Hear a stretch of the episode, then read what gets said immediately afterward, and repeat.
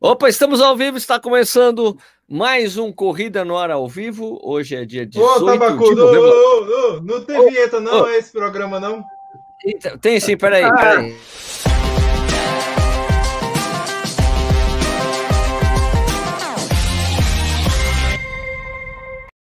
Agora, Agora teve.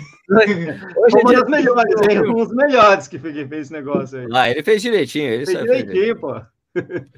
Então, beleza, agora sim está valendo. Hoje é dia 18 de novembro de 2020. Está começando mais um Corrida no Ar ao vivo. Muito boa noite a todo mundo.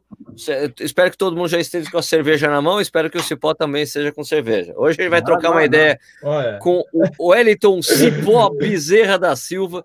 Aliás, a gente vai ter que explicar qual é o parentesco que ele tem com o, o, o, O sambista, né? O. Bezerra da Silva. É saber se ele tem participação nas letras, né? Ou coisa parecida.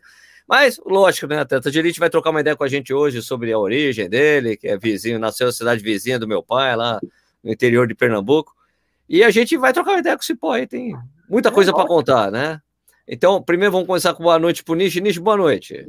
Boa noite aí, boa noite, Sérgio, boa noite, Stuck, boa noite, Cipó, nosso ilustre convidado, já acostumado aí de fazer live, aparecer no YouTube, né? Tá, faz aparecer direto lá no canal do, do, do, do Ruivo, né? Tem o próprio canal também no YouTube.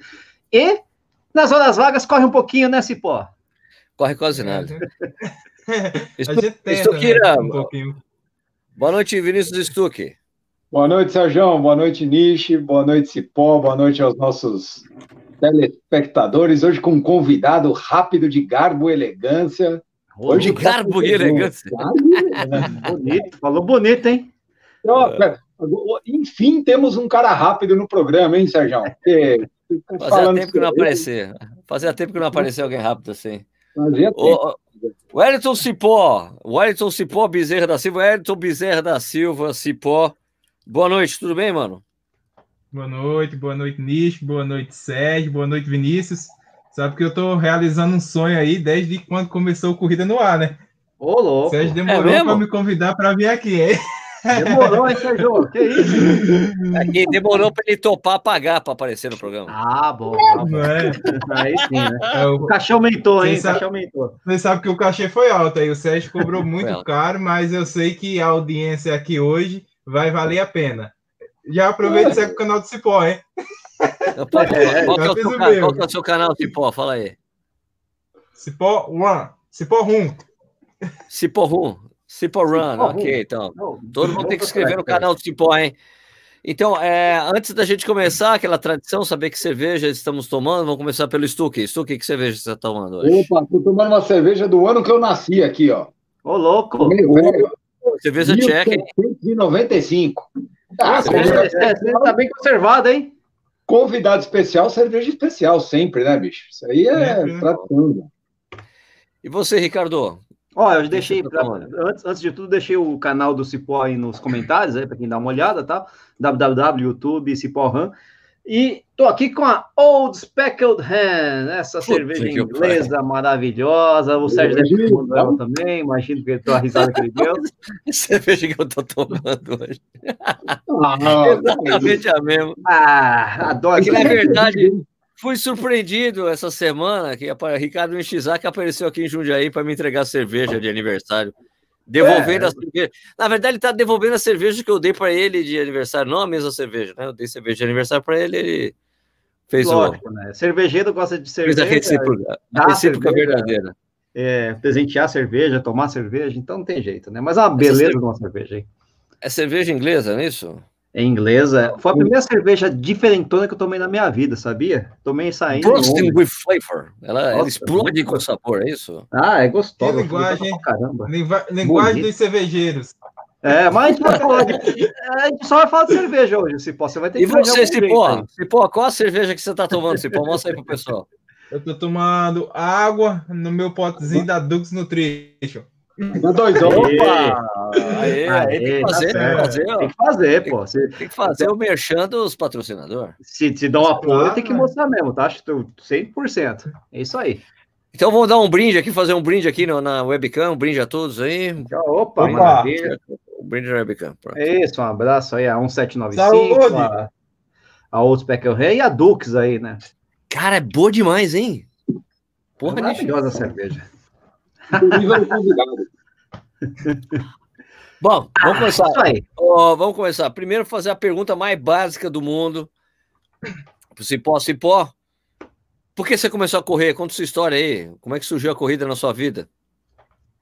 Rapaz, a corrida chegou na minha vida, eu tinha 19 anos de idade, é, lá em Buíque, é, próximo à cidade da família do Sérgio em Arco Verde, fica uma distância de mais ou menos 25 quilômetros. E eu estava no colegial, no último ano do colegial, é, ia completar 19 anos, e eu fui em um campeonato de futsal, e em torno da quadra eu vi um cara correndo, né? O cara corria, não parava de correr, e eu fiquei ali observando aquele cara. Aí eu perguntei para os amigos, oh, mas por que, que esse cara corre tanto? Em cidade de interior, quem corre 5 km, os caras lá já é maratonista, né? Os caras, não, esse aí é o Cícero maratonista. Aí eu ali olhando, mas esse cara não cansa, não. aí, quando, quando, foi um dia, eu encontrei ele no corredor da escola, o Cícero, e comecei a conversar com ele, perguntar na onde era que acontecia as corridas, essas coisas, e ele começou a falar, e eu me fascinei por aquilo ali. Eu falei, e aí, quando é que vai ter a próxima corrida? Ele falou, olha, vai ter uma corrida lá em Arco Verde, é, no dia 16 de junho. Tinha um mês para essa corrida. Eu digo, ah, eu vou treinar. Aí passava na rádio o comercial da corrida, é, terceira corrida da fogueira, primeiro lugar, 400 reais. E tinha uma premiação lá para os cinco primeiros.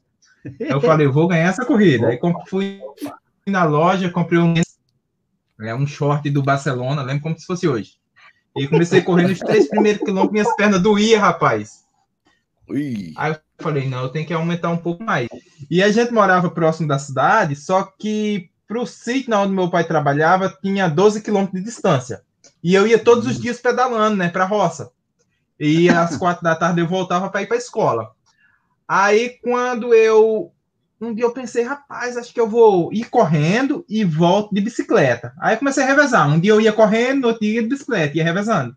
E chegou o dia da corrida, aí tinha a categoria profissional, que era a categoria 10 quilômetros. É que corria aqueles meninos, Marcos de Garanhuns, o Jair. Os caras de Garanhuns sempre foram top, foram as inspirações da época, né? Aí Garanhuns, tinha a categoria só para. Se posso, só explica que Garanhuns é a Suíça de Pernambuco. Isso, é, é. Tem, é, é, a capital do frio lá, né? A capital das flores. Tem um festival de inverno, tudo. É a cidade, uma cidade mais alta do, do estado de Pernambuco. Né? E uma das maiores também. Se, se não me engano, acho que é a quarta cidade mais maior do, do estado de Pernambuco. Então aí a gente foi para Arco Verde, né? Para a corrida. Dia 16 de junho de 2007. Aí quando a gente chegou lá, a corrida ia acontecer 5 horas da tarde largou a molecada de, nos 5 km até 18 anos, só para estudante. Aí eu larguei com os caras, com a molecada, né? A molecada já acostumada a correr jogos escolares, tudo. O meu amigo chamava, um, um, um amigo desse outro amigo que eu conheci chamava Beto Corredor, me deu um shortinho curtinho. Eu tenho um shortinho curtinho, todo mundo ficou olhando, só tinha mais canela. Né? Aí, 500 metros, né? Vocês conhecem Arco Verde, ali do lado do NSS ali subindo, pega a Pinto de Campos, que é a Avenida Sérgio falou, onde morava a família do Sérgio. Isso, aqui tem a prefeitura, o fórum da cidade. A minha avó, a casa do meu avô, ele ficava de frente para a prefeitura. Isso, aí o que aconteceu? Eu peguei aquela Pinto de Campos ali e botei perna para frente.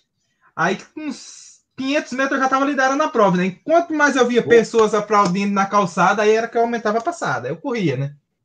Aí comecei a abrir dos meninos, olhava para trás, não via ninguém. Ganhei. Quando chegou com 3 quilômetros, aí eu não aguentava correr mais, não, moço. Eu olhei para trás. Aí vinha dois meninos que vinha ritmadozinho, pá. Aí passou, né? Aí os meninos ganharam, foi primeiro e segundo, e eu fui terceiro colocado. Não sei muito, muito quanto, quanto tempo eu fiz, porque eu não tinha relógio, não sabia. Não sei se tinha 5 quilômetros exatos também eu não tenho nenhum registro dessa prova. Aí eu chego lá, né? Em terceiro lugar. Aí fui terceiro, maior alegria. Aí os meninos vêm me perguntar: quantos anos tu tem? Eu falei: eu tenho 18 anos. Só que era, era no dia 16, no dia 19 eu completava 19 anos. E o regulamento era até 18 anos. Não é que me desclassificaram? Ah, aí pronto, eu fiquei bravo. o prêmio era um par de tênis e 50 reais. Aí eu falei, Porra, e agora? Aí eu briguei com os donos da loja, oh, mas eu vim correr e vocês não vão me dar o prêmio. Era uma loja de esporte chamada LW Sport. E LW é um grupo grande de lojas que tem lá, tem loja de esporte, loja de calçado, loja de tudo. É, são donos da cidade. Né? A, até o dono da LW ganhou para prefeito da cidade agora. Né? Ah. Aí, aí o que é que acontece? O nome dele é Wellington, o Wellington da LW. aí o que acontece? Eu, eles me deram um valezinho para mim ir na loja tirar uma rede de vôlei. Aí o que é que tinha a ver vôlei com corrida, né? Por que não me é. deram um vale para me tirar um tênis? Aí eu fui lá, tirei a rede de vôlei. Aí os caras lá do meu da minha vila comprou a rede de vôlei por 30 reais, até hoje ninguém me pagou essa rede. Era tudo para não correr. Era, era tudo para não correr, né? Não nada. É. Aí eu comecei a ir para corrida com os meninos, né? Só que eu já ia na corrida dos caras adultos, aí Tipo, chegou a corrida que eu era quase o último, chegou a corrida que eu quase era o último atrás, nunca ganhava nada.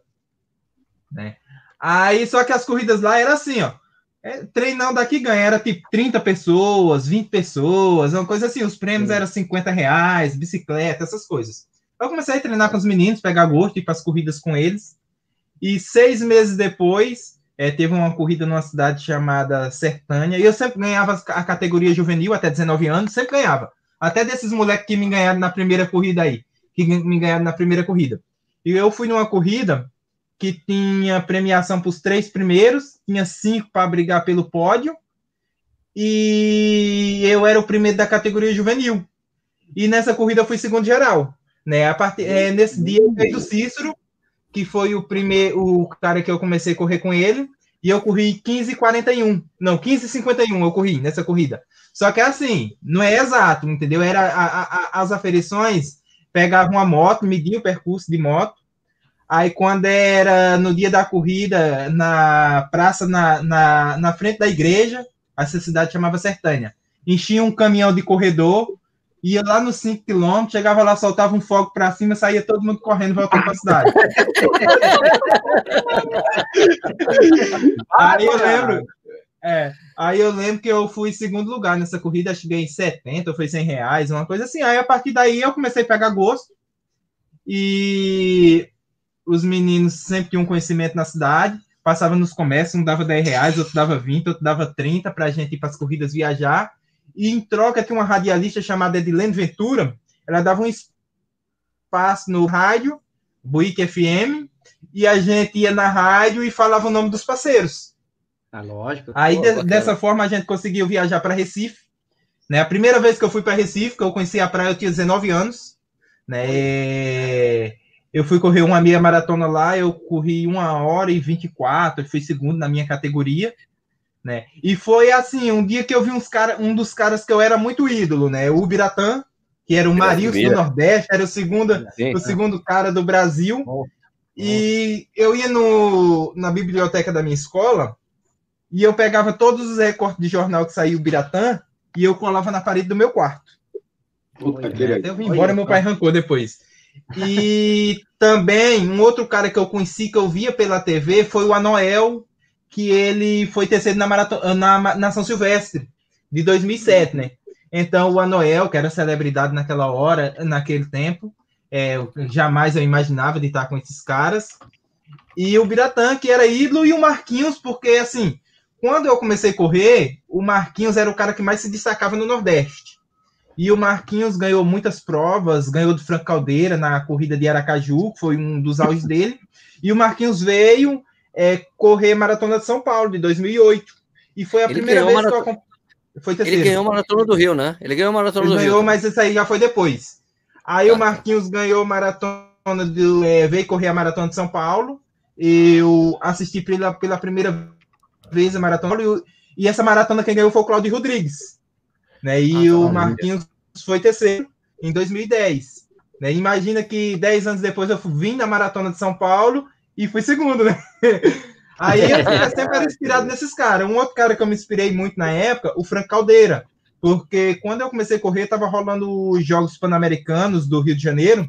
E aí teve aquela vitória é, grande do Frank Caldeira, que o hum. atleta da Guatemala tinha abrido 300 Isso. metros, ele foi buscar. Então, então eu, a partir daquele momento que eu comecei a acompanhar a prova, né? É, a primeira São Silvestre que eu comecei a assistir foi a que o Rock Churiut venceu em 2007, né? Foi a primeira, porque assim, eu via São Silvestre, mas para mim era uma loucura, sabe? Aquela coisa. Eu lembro de algumas cenas, o Frank Caldeira ganhando naquele ano de chuva, mas não era um ano que eu acompanhava, porque foi 2006, né? Eu comecei em 2007. É. Eu lembro de algumas coisas assim, porque na virada do ano. E eu lembro no dia do Rock Churiut, que eu estava trabalhando na roça com meu pai. A gente deu uma pausa no serviço para vir assistir a São Silvestre né? Porque a São Silvestre acontecia à tarde, né? Largava às quatro horas, cinco Sim. horas da tarde, alguma Exato. coisa assim. Então eu lembro nitidamente disso que eu fui trabalhar um pouco mais cedo para largar e assistir a São Silvestre. Foi a primeira vez que eu assisti. E no ano seguinte, é a Edilene Ventura, essa moça que dava um espaço para a gente na rádio, ela falou: olha, é, tem uma empresa de ônibus que faz turismo para São Paulo, aqueles ônibus clandestinos que vem cortando caminhos lá do Nordeste para São Paulo, sabe? Piga-piga. Que, e vai dar duas passagens para vocês ir para São Silvestre. Vocês querem? Porra. Aí a gente falou, a gente quer. Aí o Sergival do Turismo deu as duas passagens de ônibus. É, tinha um banco que chamava Multibank, que é tipo uma casa lotérica, é, deu a, as inscrições a gente comprou um telefone celular, passou nas escolas rifando, arranjou 600 reais. E Porra. mais um dinheiro que o comércio deu. Eu sei que a gente veio para São Paulo com 1.200, eu e o Cícero. Só que uhum. é o seguinte, é... eu não conhecia ninguém em São Paulo. Só uhum. o Cícero, que tinha alguns irmãos que moravam em, em Itapevi. E quando eu saí de casa, eu já saí pensando assim, eu já tinha falado para minha mãe, eu vou para São Paulo, eu vinha para passar 15 dias, né? Mas se eu conseguir uma oportunidade lá de emprego, do que seja, eu vou ficar em São Paulo. Eu pensava de, tipo, eu já tinha 20 anos, queria sair da casa do meu pai, queria é, andar com as minhas próprias pernas, ganhar meu próprio dinheiro. Aí a gente sai. Mundo. Isso. É, eu, eu, lembro que eu corri uma corrida no dia 25 de dezembro, no Natal, na cidade de Belo Jardim, eu ganhei. E os prêmios eram assim, era 50 reais, era ventilador, bicicleta, batedeira. Lá em casa parecia uma loja, sabe? É, é, é, é, era essas coisas. Quando ganhava dinheiro, no, no máximo era 100 reais. Aí a gente pegou o ônibus na sexta-feira, uma hora da tarde, e esse ônibus roda o mundo. É, quando foi mais ou menos, anoiteceu, a gente estava atravessando de Pernambuco para Bahia, em Paulo Afonso, né? Não da atravessa o Rio São Francisco uma cerca em Pernambuco, cara. E você olhava assim no meio da mata, assim, você via as pessoas andando no meio da mata, se estivesse andando, ou uma vaca, ou o que tivesse, né? Aquela coisa feia do Nordeste, aí, do sertão, né? Que eu sou bem da área do sertão. Aí, quando é no outro dia a gente acorda na Bahia, aquele verde, aquela coisa bonita, parecia que tinha saído do inferno e entrado no céu, moço. Na paisagem, aquela coisa assim, era tudo, tudo é coisas né? que, novas, essas coisas, né? Uhum. E o ônibus corta caminho, chega e viaja, viagem, não chega. Eu, eu fiz uma jura nessa viagem que eu só voltaria em Pernambuco quando eu tivesse dinheiro para comprar uma passagem de avião. No certo, eu demor... demorei. Demorei um ano e oito meses para voltar lá, cara. Aí vim para São Paulo. É, mais ou menos Demorou quanto tempo para chegar, Cipó? Isso, Porque em geral, em geral, de ônibus normal, o busão que sai do Tietê e chega lá no Recife, é, são dois dias e meio de viagem, três é, dias. Demorou um ano, um ano, e oito meses também para chegar, pô, de ônibus. Não, demorou. A gente saiu na sexta-feira de tarde, chegou no domingo, sete horas da manhã, no Braz. São aqueles ônibus que chegam lá no Braz, né? Tá. Aí, quando a gente chega no Braz, cadê que tem alguém lá para buscar a gente?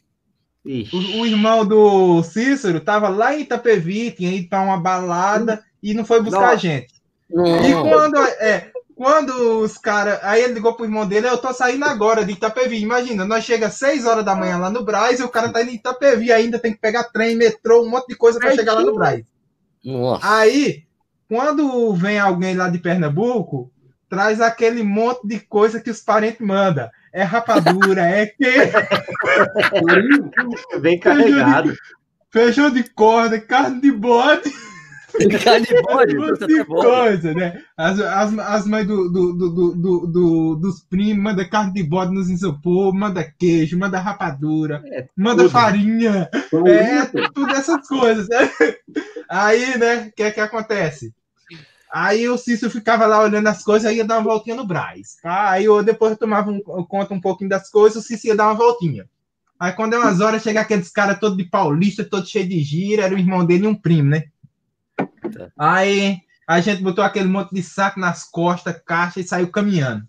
Eu falei, oxe, mas a gente não para de caminhar, não, é? Não pega um ônibus, nada. Aí entrou dentro da estação do Braz, né? Entrou num, um casarão. Eu falei, mas a gente não vai pegar um ônibus, vai entrar nessa casa aqui pra quê? Eu não sabia que era um metrô, que era um trem, não sabia nada, moço. Já passou mesmo, sabe? Eu, eu, não tenho vergonha de falar, não, cara. Hoje, hoje a gente ri, mas, mas, mas acontece cara. É, eu era tipo matutão mesmo. Aí o que aconteceu? Aí eu, eu, eu, eu lembrava que quando tinha uns caras que trabalhavam lá pro meu pai na roça, e eles contavam de São Paulo, né? Como acontecia, como eles andavam em São Paulo. Aí quando eles falavam que só olhava as coisas, observava. Aí o cara foi lá, comprou o bilhete do trem, botou lá no buraco, lá eu opa, botei também. Aí atrás do cara, o cara subindo na escada rolante, eu olhei assim, aí subi também, deu uma enganchada, quase cai. Aí pegou o metrô, Aí eu já lembrava um pouco do que o meu pai falava, né? Estação da Sé, quando eu vi o trem falar, Estação da Sé, tal estação. Porque o meu pai tinha vindo de São Paulo várias vezes trabalhar na construção civil, né? A última vez que meu pai tinha vindo de São Paulo era 94. E meu pai sempre falava de onde ele trabalhava, os lugares que ele passava. Então, quando eu vi o trem falar, eu falava, rapaz, já falou que passou nesse lugar. Aí a gente pega o trem, cara, que não tem fim pega é, o metrô, chega na Barra Funda e pega aquele som para Itapevi, não tem fim, cara. Eu digo, rapaz, não chega mais não nesse lugar. Aí é quando, chega, é, quando chega em Itapevi, pega outro trenzinho que vai para um lugar chamado Amador Bueno. Aí a gente atravessa com aquele monte de saco, caixa nas costas. Aí os caras sobem numa kitnetzinha dois condos, cara. Oxi, Puta que mas é aqui que a gente vai morar? Aí eu pensei comigo, né? Aí tinha o, o Tião, irmão do Cícero, tinha outro cara que morava com ele, tinha outro, tinha um que levava, é, esse outro levava a namorada e tinha eu e o Cícero. Puta que pariu. Maria. É, o, tia, o, o Tião dormia mais o, o, irmão dele na cama de casal, o outro dormia numa, numa cama do canto, o outro dormia com a namorada no colchão, e na cozinha da kitnet arrumaram um colchão para mim. Aí eu pensava, porque assim, lá no Pernambuco, por mais simples que seja a casa, mas, tipo assim, cada casa tem um quarto para cada pessoa, tem entendeu? Espaço, tem espaço, né? É, no máximo, tipo assim, eu dividi um quarto com meu irmão, no máximo, assim, entendeu? Mas um quarto bem espaçoso. Eu fico, mas é aqui que a gente vai morar. Aí a gente ficou lá, né, com esses meninos lá. Aí foi lá, correu a São Silvestre. É, eu lembro que eu fui 591, o Cícero foi é 190 e alguma coisa. Que eu achava que. O tempo, o tempo, que você fez, Cipó? Quanto foi? Uma, uma hora cravado, eu corri. Oh. Uma hora cravado. Aí o que aconteceu? É... Sempre eu, eu, pensava, rapaz, eu tenho que arrumar um trabalho para eu ficar aqui. Aí o irmão do Cícero trabalhava em um clube de ajuda de jardineiro. Aí ele arranjou um trabalho para mim de jardineiro. Eu corri a São Silvestre. Ele falou: Não, ó, eu arranjo um trabalho de jardineiro. Nós alugamos uma kitnet, vai morar só nós dois em uma. E o Cícero ia voltar para Pernambuco, né? Que o objetivo do Cícero era voltar. Aí eu fui morar com o Tião, irmão do Cícero, numa kitnet. Os outros dois meninos ficaram lá na outra. E eu fiquei com ele, né? Eu fui trabalhar de jardineiro. E quando eu fui fazer o exame de admissão para entrar na empresa, a sede da empresa era lá em Mogi das Cruzes. Putz, então eu tive que atravessar São Paulo para ir para Mogi das Cruzes para fazer o exame. É. E o, o médico que fez o exame, eu conversando com ele, eu falei que tinha vindo correr São Silvestre, tudo, que eu era atleta tal. Nem imaginava que era atleta, eu falei que eu era corredor, sabe? Nem, nem sabia a linguagem, essas coisas. Aí ele falou: por que, que você não pede para fazer teste no Pinheiros, em algum clube? Aí eu comecei a entrar na internet, né? Eu ia na Lan House, eu entrava na internet eu comecei a procurar telefone do Clube da Penha, telefone do Clube Espéria, telefone do Clube Pinheiros, de tudo que eu soubesse de clube, eu procurava o telefone. Aí eu comecei a ligar, é, pedindo uma oportunidade para um teste. Aí eu lembro que eu mandei no Pinheiros, é, em algumas, aí eles mandavam uma lista para mim preencher. Só que a linguagem, eu nem sabia a linguagem. Ah, quanto você tem no 3 mil? Quantos campeonatos brasileiros você ganhou? tudo isso. Oxe, eu, nunca, é, nunca que eu recebi resposta desses negócios, Sérgio. E eu continuei trabalhando no meu serviço, né? Eu trabalhava de segunda a sexta. Aí. E assim, quando a gente chega do Nordeste, a gente lá no Nordeste é acostumado a pegar no serviço e trabalhar mesmo. A gente não deixa nada para amanhã. E os caras lá na firma é, segurava, cara, para fazer o serviço, botava de dupla. Eu trabalhava por mim e pelo parceiro. Aí, quando foi um dia, tinha um vizinho que ele era feirante e ele tinha um bar. Aí ele falou: Olha, final de semana, é, sábado e domingo, tu quer tomar de conta do meu bar? Para mim, porque ele, ele, trabalhava na feira, ele chegava só duas horas. Ele me dava 40 reais sábado e domingo para mim cuidar do bar dele, abrir o bar 8 horas e entregar duas quando ele chegava. Tá. E bar é aquela coisa, ele ensinou como era que botava as cachaças pros caras lá, essas coisas. é, despachava ficha de sinuca, essas coisas, né? Aí eu fiquei lá tomando conta do bar do cara uma semana. Aí quando foi na segunda semana, eu fiquei lá, abri o bar, não apareceu ninguém, cara. E o cara acostumado a trabalhar, né? Cara que trabalha muito. Não chegou ninguém, eu baixei as portas umas 10 horas, fui embora pra casa. Aí o cara chegou, mas por que você fechou o bar? não tem ninguém, não tem ninguém, pô. É, porque eu ganhava 40 reais, era muito dinheiro em 2009. Aquilo ali para mim, em janeiro de 2009, era muito dinheiro, 40 reais que eu ganhava extra, né? Aí, aí o que aconteceu? Eu falei, cara, ó, se você quiser arrumar um serviço para mim trabalhar, eu quero. Mas para mim ficar nesse bar aqui parado, olhando para a parede, eu não quero, não. Aí ele falou, então tá bom, no outro dia eu vou te levar para feira. Aí ele aumentou, me Nossa. dava 60 reais, sábado e domingo, Aí... Eu ganhava 30 por cada dia e ia trabalhar na feira, né? Eu pegava 4 horas da manhã, 2 horas da tarde, nós entregava. Tipo, nós acostumados, às vezes, ir trabalhar na feira em Pernambuco, tipo uma barraquinha de 2 metros. A barraca do cara lá que eu trabalhava era 20 metros de barraca. Quatro, cinco funcionários para tomar conta da barraca do cara. Aí eu fiquei nesse trampo, quando sobrava um dinheiro, eu é, comprava umas inscrições para ir na corrida. Eu comecei a ir no circuito que tinha em Osasco, chamava é, os quatro elementos. Tinha em Osasco, que era quatro etapas, água, fogo, ar, essas coisas aí. Pode, uhum. só, só, uma pausa, você pode, mas e como é que você treinava? A gente está falando treinava. de você correndo, você não, não treinava? treinava? Não treinava. O meu negócio era o seguinte: eu saía do trabalho correndo, tipo assim, eu ia, eu pegava um trem, aí descia tipo uns 3, 4 quilômetros até o serviço e ia andando. Lá no serviço onde a gente andra, uh, trabalhava era muito grande o, o clube. Então a gente uhum. andava quilômetros lá dentro fazendo serviço, essas coisas. Eu passava o dia inteiro andando lá dentro. Entendeu? E quando eu saía de lá, eu voltava correndo, tipo 40, 50 minutos. Era, era o que eu treinava. Eu não sabia quantos quilômetros era. É, e não, não, não sabia. Não tinha, era não corrida, tinha nada, caminho. Nada, era dom. Foi um dom que Deus me deu, cara. Eu falo que a corrida foi, foi um dom que Deus me deu. Então eu botava um sapato no pé e corria. Aí eu ia nesse circuito de Osasco e, tipo, tinha pódio pros 10, eu era nono, oitavo. Ah. Só que não tinha premiação, era só troféu, entendeu?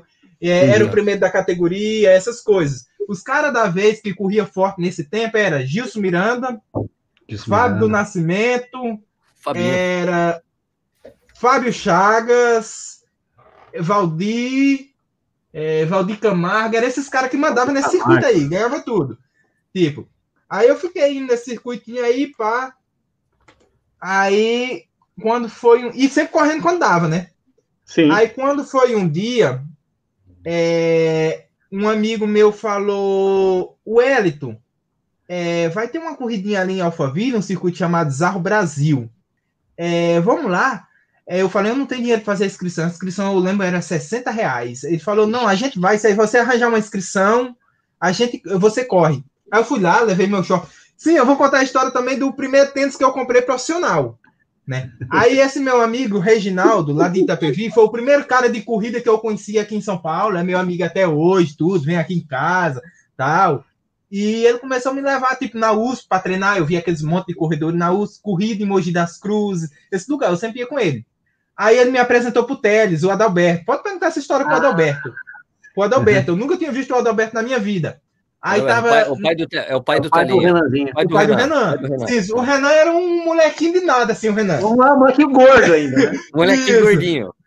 Isso, era. Isso, isso em 2009. Aí o que aconteceu? O Reginaldo me apresentou para o Adalberto. O Adalberto me vendeu um tênis fiado.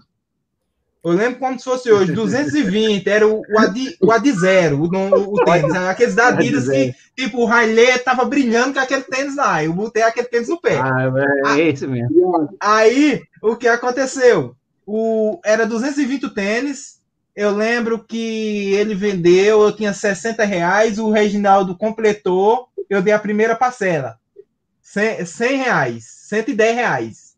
Aí, no outro mês, eu fui pagar para ele.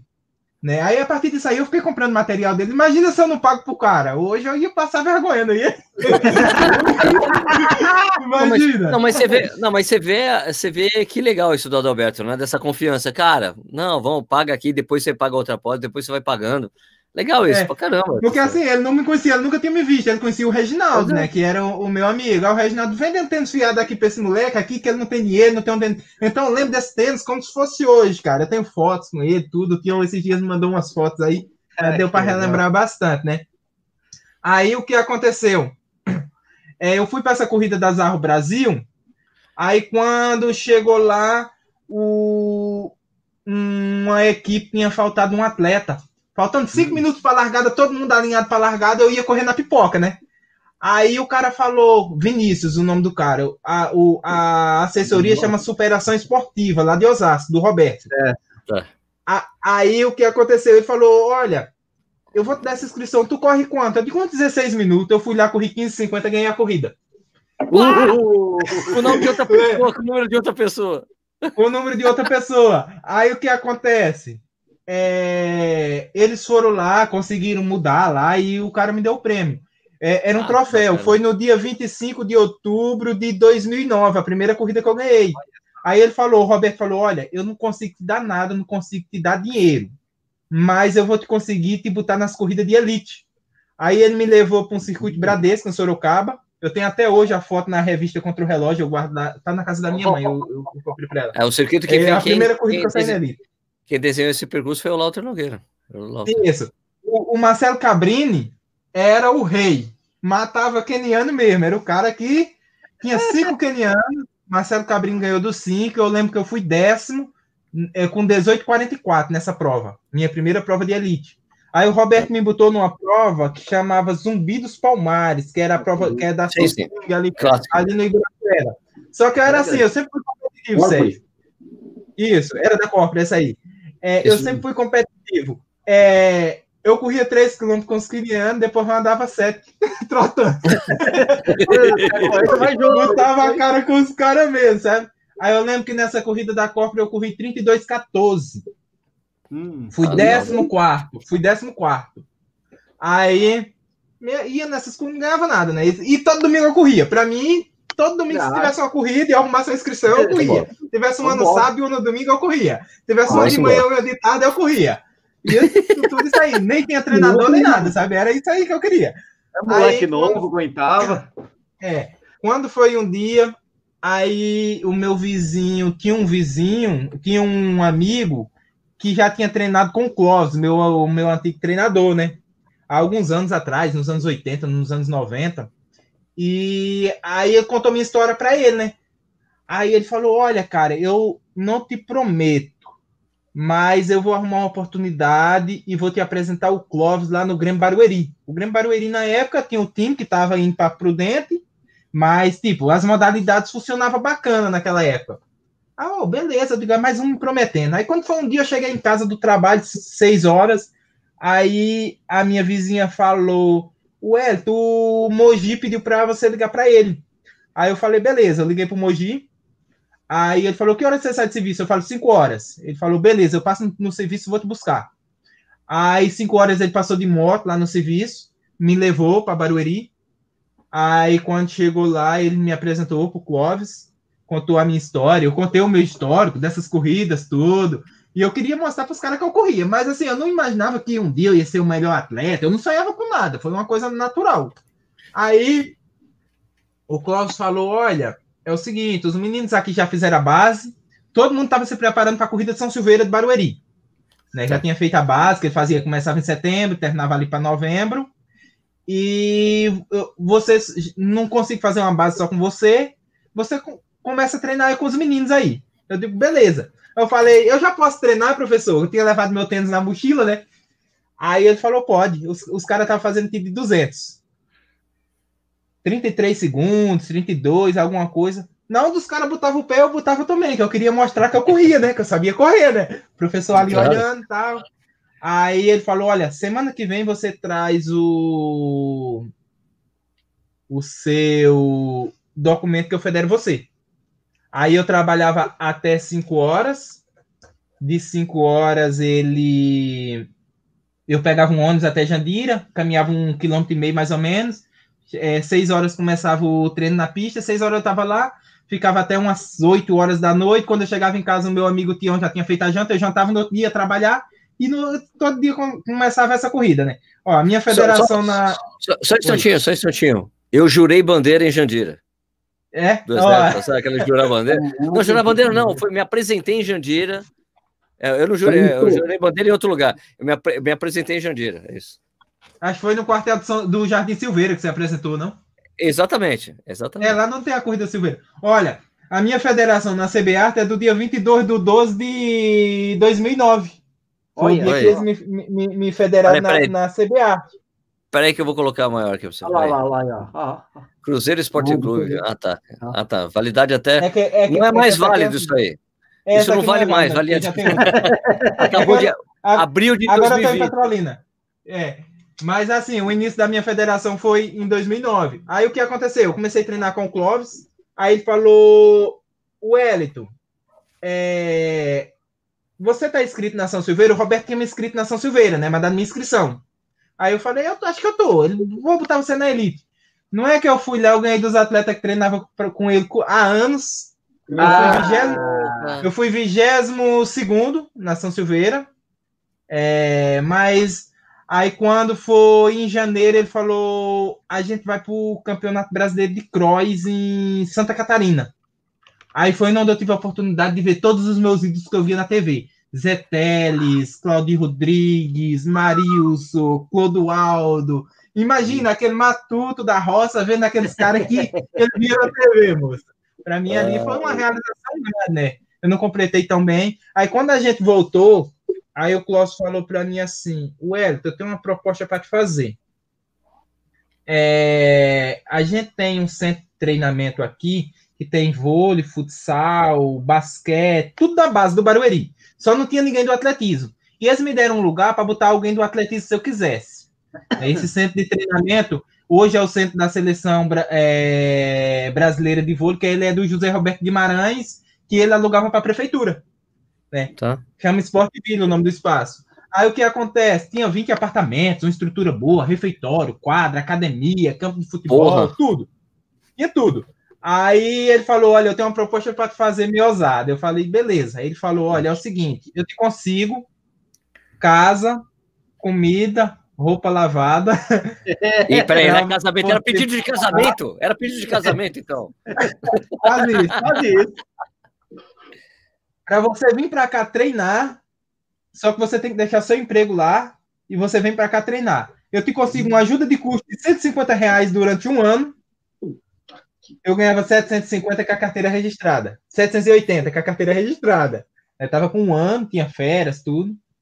E se você conseguir entre, entrar entre os oito do Brasil na categoria até 23 anos, um sub-23, eu, ano que vem, você tem um contrato de mil reais, que era uma lei de incentivo que tinha na cidade. E a possibilidade de eu conseguir uma bolsa na faculdade para você. Aí Porra. eu olhei assim para ele, aí Agora. falei, professor, você espera eu cumprir meu aviso prévio? Aí eu fui lá, conversei com meu patrão, ele não queria me mandar embora, eu fiz um acordo com ele lá, ele cumpriu os 30 dias de aviso prévio, e entrei no centro de treinamento no dia 6 de março de 2010. Saí no finalzinho de 2015 porque o projeto acabou.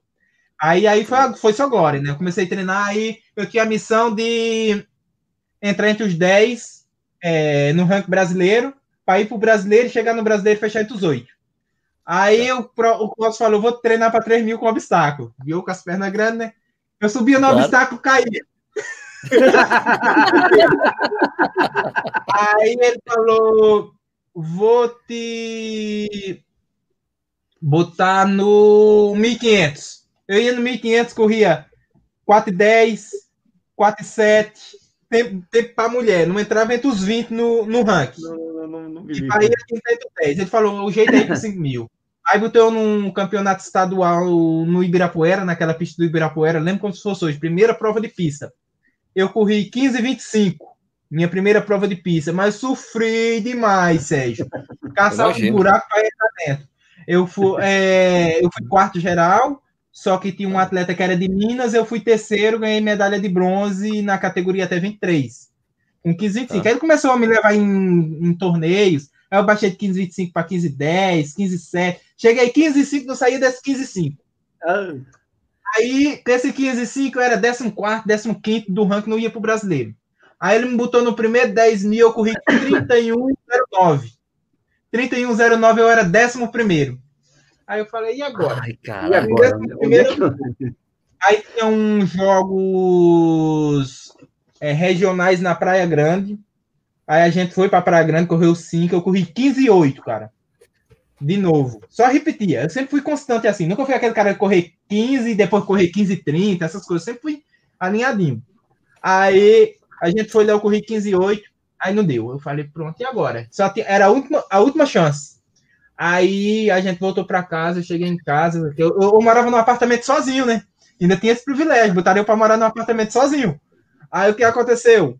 Eu sentei na minha cama, falei: Ó oh, Deus, se for da tua vontade, só amanhã é a única, a última oportunidade. Aí eu fui lá, corri 3107, Sérgio. Fechei em, em nono. Nono. E o cara empatou com 3108, aí levou 11 para o campeonato. É, minha primeira seleção, seleção primeira... paulista. Eu fiquei no hotel lá em São Paulo e tal. Você sabe, né? Atleta, quando fica no hotel primeira vez, tudo. Comendo tudo que tem, tudo, tudo que tinha ali, o frigobar inteiro. Olha que beleza. Vai lá e assistir correr, cara. Largou 11. Eu tinha que chegar em oitavo. Minha sorte que parou dois. Uh. Uh. Começou a dar dor de barriga. Não sei Ai, se era o nervosismo, o que era. Aí eu sei que eu corri 34 nessa prova aí. Aí só que era para fechar em oitavo, né? Eu fechei em oitavo, aí peguei meu primeiro contrato. Aí depois comecei a pegar as seleções, as coisas melhorou. Aí já peguei minha primeira seleção em 2013. Aí depois fui campeão sul-americano de cross country. E eu corria mais pista na época de Barueri, né? Cheguei a correr 1406, é, 2925. É. Então naquela época eu corria mais pista. Aí veio a minha aventura por meia maratona. Né? Eu ia tentar um. Em 2012 eu entrei na faculdade. Em 2013 eu fui tentar a vaga para o Mundial Universitário, University. Né? Universidade. E, isso. Aí o que aconteceu? Eu falei, ele não queria que eu corresse prova longa. Eu falei, mas é a oportunidade que eu tenho, professor. Beleza. Aí comecei a treinar para a minha maratona da ASICS no Rio de Janeiro. Sim. Aí eu fui lá, era 1,535 índice. Eu corri 1,60. Fui terceiro. Perdi para o Solonei. É, do, do quilômetro 19, o Solonei me passou, perdi pro Solonei pro Caniano. Peraí, Aí, beleza, peraí. né? Em que ano foi isso? Em 2013. Eu tenho essa filmagem. Eu tenho essa filmagem de você, o Keniano e o Solonei junto. É, depois você me manda aí. Me... Eu, devo ter, cara. eu devo ter, porque eu cobri essa prova, eu tava de moto, eu tava de moto filmando. E eu é. me lembro do Solonei com mais duas pessoas e o Solonei junto, então era você. Então, Era eu. Então, é, eu fui, foi a minha primeira meia, eu corri uma 6-0. Aí o que aconteceu? Uma 6-0, eu tinha que correr uma 6-35. Né? Aí não deu. E eu destacando naquela época tal, eu fui convidado para correr volta à ilha. Né? Com ah, equipe tal, de revezamento é, de oito. Eu fui convidado pelas lojas Paquetá, do Rio Grande do Sul. Ah, Paquetá. Para correr volta à ilha. E na minha equipe tava o Claudio Rodrigues, estava o Anoel, Imagina, Aí. o cara que viu o Anoel ser terceiro na São Silvestre, o Claudio Rodrigo vencer Maratona de São Paulo, tá na mesma equipe que os caras. Oh, beleza, hein? né? A gente, perde... é. A gente perdeu o revezamento, né? Mas eu tava destacando naquela época, então os caras botariam no, nos percursos mais planos, mais curto. Eu lembro que a gente ganhou um cachê para entrar, na época era mil reais, acho que um par de tênis para entrar na prova. Eram as épocas boas do atletismo, ainda eu peguei um pouquinho. Aí tinha um bônus de 250 por cada perna que ganhasse. Aí eu fui lá, ganhei a primeira, fui lá, ganhei a segunda. Aí no meio do percurso, os caras começaram a perder a prova. Ah. Aí desanimaram. Aí tinha um que tinha que correr a terceira perna, já perdendo, mas aí o cara falou: Não, mas se você ganhar a sua perna, você ganha seu cachê. Aí eu fui lá ganhei as três pernas que, que eu corri. É, aí ganhei mais 750 de bônus. Né? Eu tenho até umas xícaras, né? Que eles davam como troféu, uma xícara que você põe o café, aparece o nome, essas coisas. Tem uma Legal. festa depois da volta à ilha, né? Que é muito bonita de premiação. Aí os caras falaram: Você quer correr a meia maratona da ASICS de Porto Alegre? Eu falei, quero. Nossa. Aí a Paquetá me levou, pagou minhas despesas. Eu tinha 20 dias para me treinar. Aí eu ia na Aldeia da Serra, que é um lugar que tem a Sim. mais ou menos 1.000, 1.100 de altitude. Eu não tinha é. carro, cara. Aí o que era que eu fazia? Eu andava 3 quilômetros é, caminhando, é, pegava o ônibus, subia para a Aldeia das Serras. É, no dia que estava chovendo, eu levava um saco de lixo, é, botava minha mochila, escondia atrás do murinho e ia treinar. Fiquei 20 dias nessa daí, né? Aí o que aconteceu? Eu fui lá, né? Eu digo, eu vou tentar ser o melhor brasileiro. O cara, o Rafael Novaes tinha ganhado São Paulo e Brasília, ele estava na prova, era o cara mais forte. E eu comecei é. correndo, segurando ele, né? E o Keniano abriu e chamava a gente, ninguém ia. Uma hora eu vi que os brasileiros estavam vacinando demais, eu digo, eu vou encostar no Keniano. E ele começou a fazer zigue-zague, quando ele botava o pé, eu botava o pé. Aí ia 7 quilômetros, ia no gasômetro, em Porto Alegre, e voltava para o Shopping Guatemi. Aí o que aconteceu? Eu digo, eu vou tentar passar pelo menos, não os patrocinador, né? Para mostrar que eu passei pelo menos melhor brasileiro, né? Eu sempre fui bom disso daí, desse trem aí, né? E eu botei o pé, né? A gente passou nos patrocinadores, ele passou duas passadas na minha frente. Quando foi no quilômetro 15, eu dei duas passadas na frente dele, eu senti que ele ficou, Sérgio. Aí eu falei, eu olhei pra trás, não dei moral, fui embora, né? Pá, pá, fui embora. Quando eu cheguei no 18, que voltava, eu olhei, o cara tava uns 100, 150 metros atrás. Eu digo, não acredito. Ah, é minha. Aí, Fui embora, fui embora, só eu e o carro madrinha. Aí eu vi os caras com a boca aberta, tipo, Solonei, Adriano Bart, esses ninguém imaginava. Eu era o desconhecido de tudo, assim, sabe?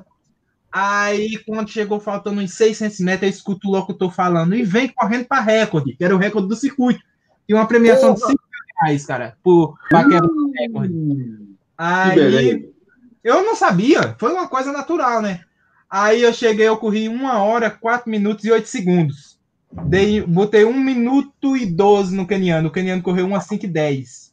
Porra, Aí eu venci. Nunca tinha visto tanto dinheiro na minha vida. Sabe? Eu, ganhei, eu ganhei 8 mil da prova, mais 5 mil do recorde, mais um relógio da Polar, mais ou menos uns 13 mil reais de premiação. Estourei oh, no norte. Aí foi a primeira prova que, que eu entrei para mídia, que. Assim, a primeira prova grande que eu ganhei, né? Aí depois veio Corrida de Reis de Brasília, aí é, é outras histórias já. Ô, Cipó, eu fui, eu fui ver aqui a cobertura que eu tenho do Rio de Janeiro, não é de 2013, é de 2014, e os três caras que eu tô falando eram o Keniano, o Solonei e o Edmilson Baiano. Sabe? Ah, sim. O era o Baiano junto, tá aí. Não deu, não, não, era, não era você, sorry. Não é, errou o ano, errou o ano certo, errou o ano certo. Pô. Aí até hoje, até hoje, esse é o meu melhor tempo de meia maratona, eu fiz na minha segunda meia maratona. Olha só, 1,4. 1,4 em Floripa, 1 a 4,30, mas nunca mais corri mais 1 a 4,8, não. Mas como é que foi você ir para o Cruzeiro, né? Que você foi para o Cruzeiro depois, né, Cipó? Como é que foi essa aí, transição aí? Porque depois você vai... Cruzeiro e tem maratona, entrar em maratona. É. Sim, aí o que aconteceu foi o seguinte: em 2000 e... eu sempre fui louco, nunca, nunca ninguém viu o Cipó atrás. Sempre o cara mais alto, você procurar vídeo, fotos, você sempre vai ver o Cipó dando ah, sangue já, no início. Até eu achei o Cipó em Berlim. Antes ele aquecendo lá, eu filmando. Ô Cipó! Daí ele. aí? aí o que aconteceu? É, em 2013 ainda né? Eu vinha de, da meia da Esques, vinha é, de alguns resultados bons. É, eu tinha corrido 29 Peraí, peraí, peraí, peraí. Por que, por que o apelido desse Cipó? Cip Wellington, por que, é, que Cipó? Por que, é Cipó? Não, Cipó é o seguinte: logo no início, em 2009, quando eu cheguei aqui em São Paulo, em uma dessas idas para correr em Mogi das Cruzes com o Reginaldo, ele me apresentou para um amigo dele. E o amigo dele olhou para mim e falou: oh, parece um cipó. É. Aí, o que aconteceu? Quando foi, um, é, quando foi um dia, eu fui com o Reginaldo na USP. Eu sempre ia na USP com o Reginaldo, né? Aí ele treinava com um cara chamado Jair, a equipe chamava JBS. JBS. Aí ele foi, eh, falou: oh, esse cara aqui é o Cipó, falou pro filho do Jair, né? Beleza, até aí ficou. Aí quando foi um dia, eu passei na raia da USP treinando mais o Chiquinho, que era um cara que treinava comigo no Barueri. Aí o cara, o filho do Jair falou, ô, oh, Cipó, toda vez que a gente passava lá, ele gritava Cipó. Aí o Chiquinho chegou lá na turma onde a gente treinava, falou, esse aqui é o Cipó. Aí começou a falar, a molecada via eu treinar Cipó. Aí eu comecei a ir para as competições de pista, a molecada gritava Cipó e pronto, aí pegou, aí batizou. Pegou, pegou. Tá é. certo, tá Aí respondendo a outra pergunta, é, respondendo essa outra pergunta do Cruzeiro, o que aconteceu? Em 2013, eu liderei metade da São Silvestre, até no quilômetro 7,5, mais ou menos. Hum. E eu fui décimo segundo. Né? Bom, é, né? Quando eu cheguei em casa, nesse dia, o povo acho que pensava que eu tinha parado, sei lá. Quando eu cheguei em casa, eu tinha um cara que assessorava o Minardi, chamava-se Bruno. Ele me ligou e falou que o Minardi queria me contratar. Aí eu falei, ah, não, não tem como, porque eu tenho uma coisa boa aqui em Barueri, não dá para mim ir pro Cruzeiro tal. Que eu nunca quis ir pro lugar por causa de dinheiro, que eu quis tipo, ficar bem no lugar, entendeu? Aí quando é na segunda-feira, o Minardi me liga e fala, olha, cês... naquele jeito que ele fala, você sabe com quem você está falando? é, é o Minardi. Eu. Minardi. Alexandre Minardi, o, o, o, diretor técnico da maior equipe de atletismo do Brasil. Aí eu, falei, beleza, única, tudo bem. O único time é. de futebol que tem equipe de atletismo. É Isso, é, sempre essa conversa. Aí ele falou: Você quer vir para o Cruzeiro? Eu tenho uma proposta boa para você. Eu falei: Não, professor, eu tenho isso e isso em Barueri. Até expliquei para ele, para ele, né? Ele falou: Não, mas eu te pago o dobro. Eu falei: Não, eu não vou, porque porque eu tinha casa, comida, roupa lavada lá em Barueri. Se eu chegasse, se eu chegasse em décimo, eu era o décimo. Se eu fosse campeão, eu era o campeão. Não tinha diferença de nada, não tinha cobrança, nada, né? Eu só saí de lá porque acabou mesmo. Aí ele falou: Tu paga o dobro, eu não. Aí, nessa, nesse meio tempo, tava rolando a Gran Curso em Brasília. Aí eu consegui correr em Barueri como clube e Gran Curso como patrocínio. Consegui juntar os dois. Aí eu subi para Brasília, os dois davam o salário que o Minar queria me pagar. Aí o que aconteceu? É, eu fui décimo segundo na São Silvestre, aí sub... todo mundo correndo, todo mundo foi para Cuiabá, corrida de São Sebastião, é, outras corridas aí do Brasil, e eu fui para Campo de Jordão. Fiquei 15 dias em Campo de Jordão treinando, na, é, no início de 2014. Aí falei, Duzão, Eduardo Nascimento, eu quero correr corrida de reis de Brasília. Vocês me dão uma passagem? Ele falou, beleza. Aí me deu a passagem, na quinta-feira eu subi para Brasília. Aí quando eu cheguei em Brasília na quinta-feira, eu treinei. Aí na sexta-feira choveu, eu não treinei. No sábado de manhã eu acordei. A corrida de Brasília largava seis e meia, sete da noite. Acordei, fiz 5 quilômetros. Me senti solto, Sérgio. Aí eu pensava, eu, olha, o meu treino no de Jordão era tido de, de mil para 3 minutos, 3 e 5, é, 3, é, 2,53 e tido de 400 para 1 e 8 e 10. Não era muita coisa, sabe? Intervalo longo. Aí, o cara que estava na prova, João Pereira, João da Bota, Márcio Leão, Caniano, é, Damião, só a nata. Eu falei, acho que eu subo no pódio, aí entro cinco, né? Aí beleza. Aí quando eu cheguei lá, eu vi Minardo. Eu não conhecia Minardo pessoalmente, né? Aí eu fui lá cumprimentar ele com o maior cara feio, porque eu não aceitei a proposta do Cruzeiro, né? E eu que era, que era é, a concorrente, né? Aí beleza, largou a corrida. E aquela coisa fácil, cara. Assim, tipo, nós passou 13,50, alguma coisa no 5 km, pra mim não era descendo, né? Corrida de reis, você já correu em Brasília. Aí não era aquelas coisas. E sempre eu assisti os vídeos das edições anteriores, tipo o Biratã ganhando, Valdenor ganhando muito tempo, Franco Caldeira também. E eu sempre mentalizei aquilo ali, né? E eu vi a dificuldade dos caras na subida. Quando começou a subir, eu senti que os caras começaram a ficar. Aí eu comecei a abrir, comecei a abrir. Quando chegou na embaixo do viaduto, Aí eu vi os ciclistas falando, Ih, se ele subir aqui o viaduto, ninguém pega mais não. Quando chegou no novo, eu olhei para trás, não tinha ninguém. Eu digo, não acredito, ganhei a corrida. Vixe. Aí corri 29. Sim, o Minardo no carro madrinha. O Minardo no carro madrinha, botar a mão na cabeça. Caralho, vai, mano. Não vou poder, não vou poder dar bandeira do Cruzeiro para ele. Isso, o Gilmar era o segundo, né? O Gilmar Pereira. Aí ele falava, não grita mais não, que ele vai abrir mais, o Gilmar não vai ganhar mais não. Aí eu, eu, eu, lembro que eu corri 29,42, o Damião correu 30,07 e eu ganhei a prova. O Minardo nem me cumprimentou, cara. Tipo, ele ficou com raiva, assim. Oh, Aí depois, outro dia, eu recebi um e-mail dele, ele pedindo desculpa porque ele não tinha me cumprimentado, mas tinha ficado triste porque eu tinha recusado a proposta da maior equipe de atletismo do Brasil, essas coisas, né? Aí eu fui educado, respondi para ele que não dava, porque eu tinha outros compromissos, tinha falado para ele que tinha outros compromissos, essas coisas. Aí passou, né? A gente não conversou mais. Aí quando foi na temporada de 2014, Barueri estava meio fraco. 2015 eu tentei ir no início aí não deu certo. Aí, quando foi no meio de 2015, o Barueri acabou, né? Problemas políticos e tal. Aí não deu mais certo. Eu saí no meio de 2015. É, ficaram devendo pra gente alguns salários. Uns, umas pessoas pediram para mim botar na justiça. Eu falei, ah, não vou botar. Né? Aí, beleza. Aí eu falei, e agora? O que é que eu vou fazer? Eu vou correr o circuito caixa. Eu sempre tive uma economiazinha ali, pouquinho, né? O dinheiro que eu ganhava da bolsa do clube eu guardava eu falei, eu vou investir esse, essa economia que eu tenho para me correr o circuito caixa. Aí peguei, comecei a enrolar o circuito caixa. Aí o Minardi me ligou perguntando se eu queria. Participar é... da maior equipe de atletismo. Não, despesas. Eu queria me dar despesas. Né, pagar só a passagem de avião. Eu falei, não, se você me der o que eu ganhava no Barueri, eu venho ainda. Eu fico ainda, eu visto a camisa do Cruzeiro. Ele falou, não. E eu peguei o circuito, Sérgio, meio que no meio. Só que eu era muito calculista, né? Como era muita prova, eu tinha uhum. que treinar, subir no pódio, né? Porque eu tava botando meu dinheiro. Tipo, eu tinha que ir na etapa, ganhar a premiação, entrar entre os cinco para pagar a passagem e fazer ponto para levar o circuito. Aí quando foi umas quatro, cinco etapas, eu pum, fiquei em terceiro, pô, fiquei em segundo. Aí quando eu tava em segundo, ele chegou em mim e falou: Ó, oh, é, você Opa. quer vir pro Cruzeiro? Eu vou te dar X. Aí acertei um salário com ele lá por quatro meses para terminar a temporada. Eu entrei em setembro, acho que foi 15 de setembro, na etapa de Brasília, que eu estreiei pelo Cruzeiro, eu era segundo do ranking ainda. É, mais duas etapas eu liderei o ranking e venci com duas etapas de antecedência.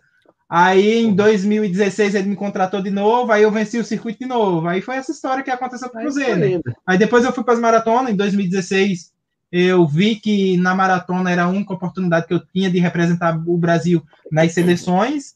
E foi quando eu tentei entrar em São Paulo, não deu certo. É, fui pro Rio, corri 2 e 24, horrível, porque eu corria 29, 15, 29, 25, 14, 06, 1 a 4 na minha maratona, correr 2 e 24 para mim era horrível. Não encaixou, né? Não encaixei. Aí eu meio que desanimei. Aí tinha vencido Aracaju em 2016, com, com recorde do percurso, né? E tinha vindo do Mundial prova, de Meia muito bem. Prova difícil, hein? Prova difícil, Aracaju. Dura. Aí o que aconteceu? Isso. Em 2017, eu, eu falei para o Minardo que eu não iria correr mais maratona, né? Pelo trauma que eu tinha passado em 2016, né? De ter parado de São Paulo, ter sido. Eu fui sexto no Rio com 2,24, não achava bom. Aí, beleza, ele aceitou, né? Aí eu fui em Aracaju, fui bicampeão de Aracaju.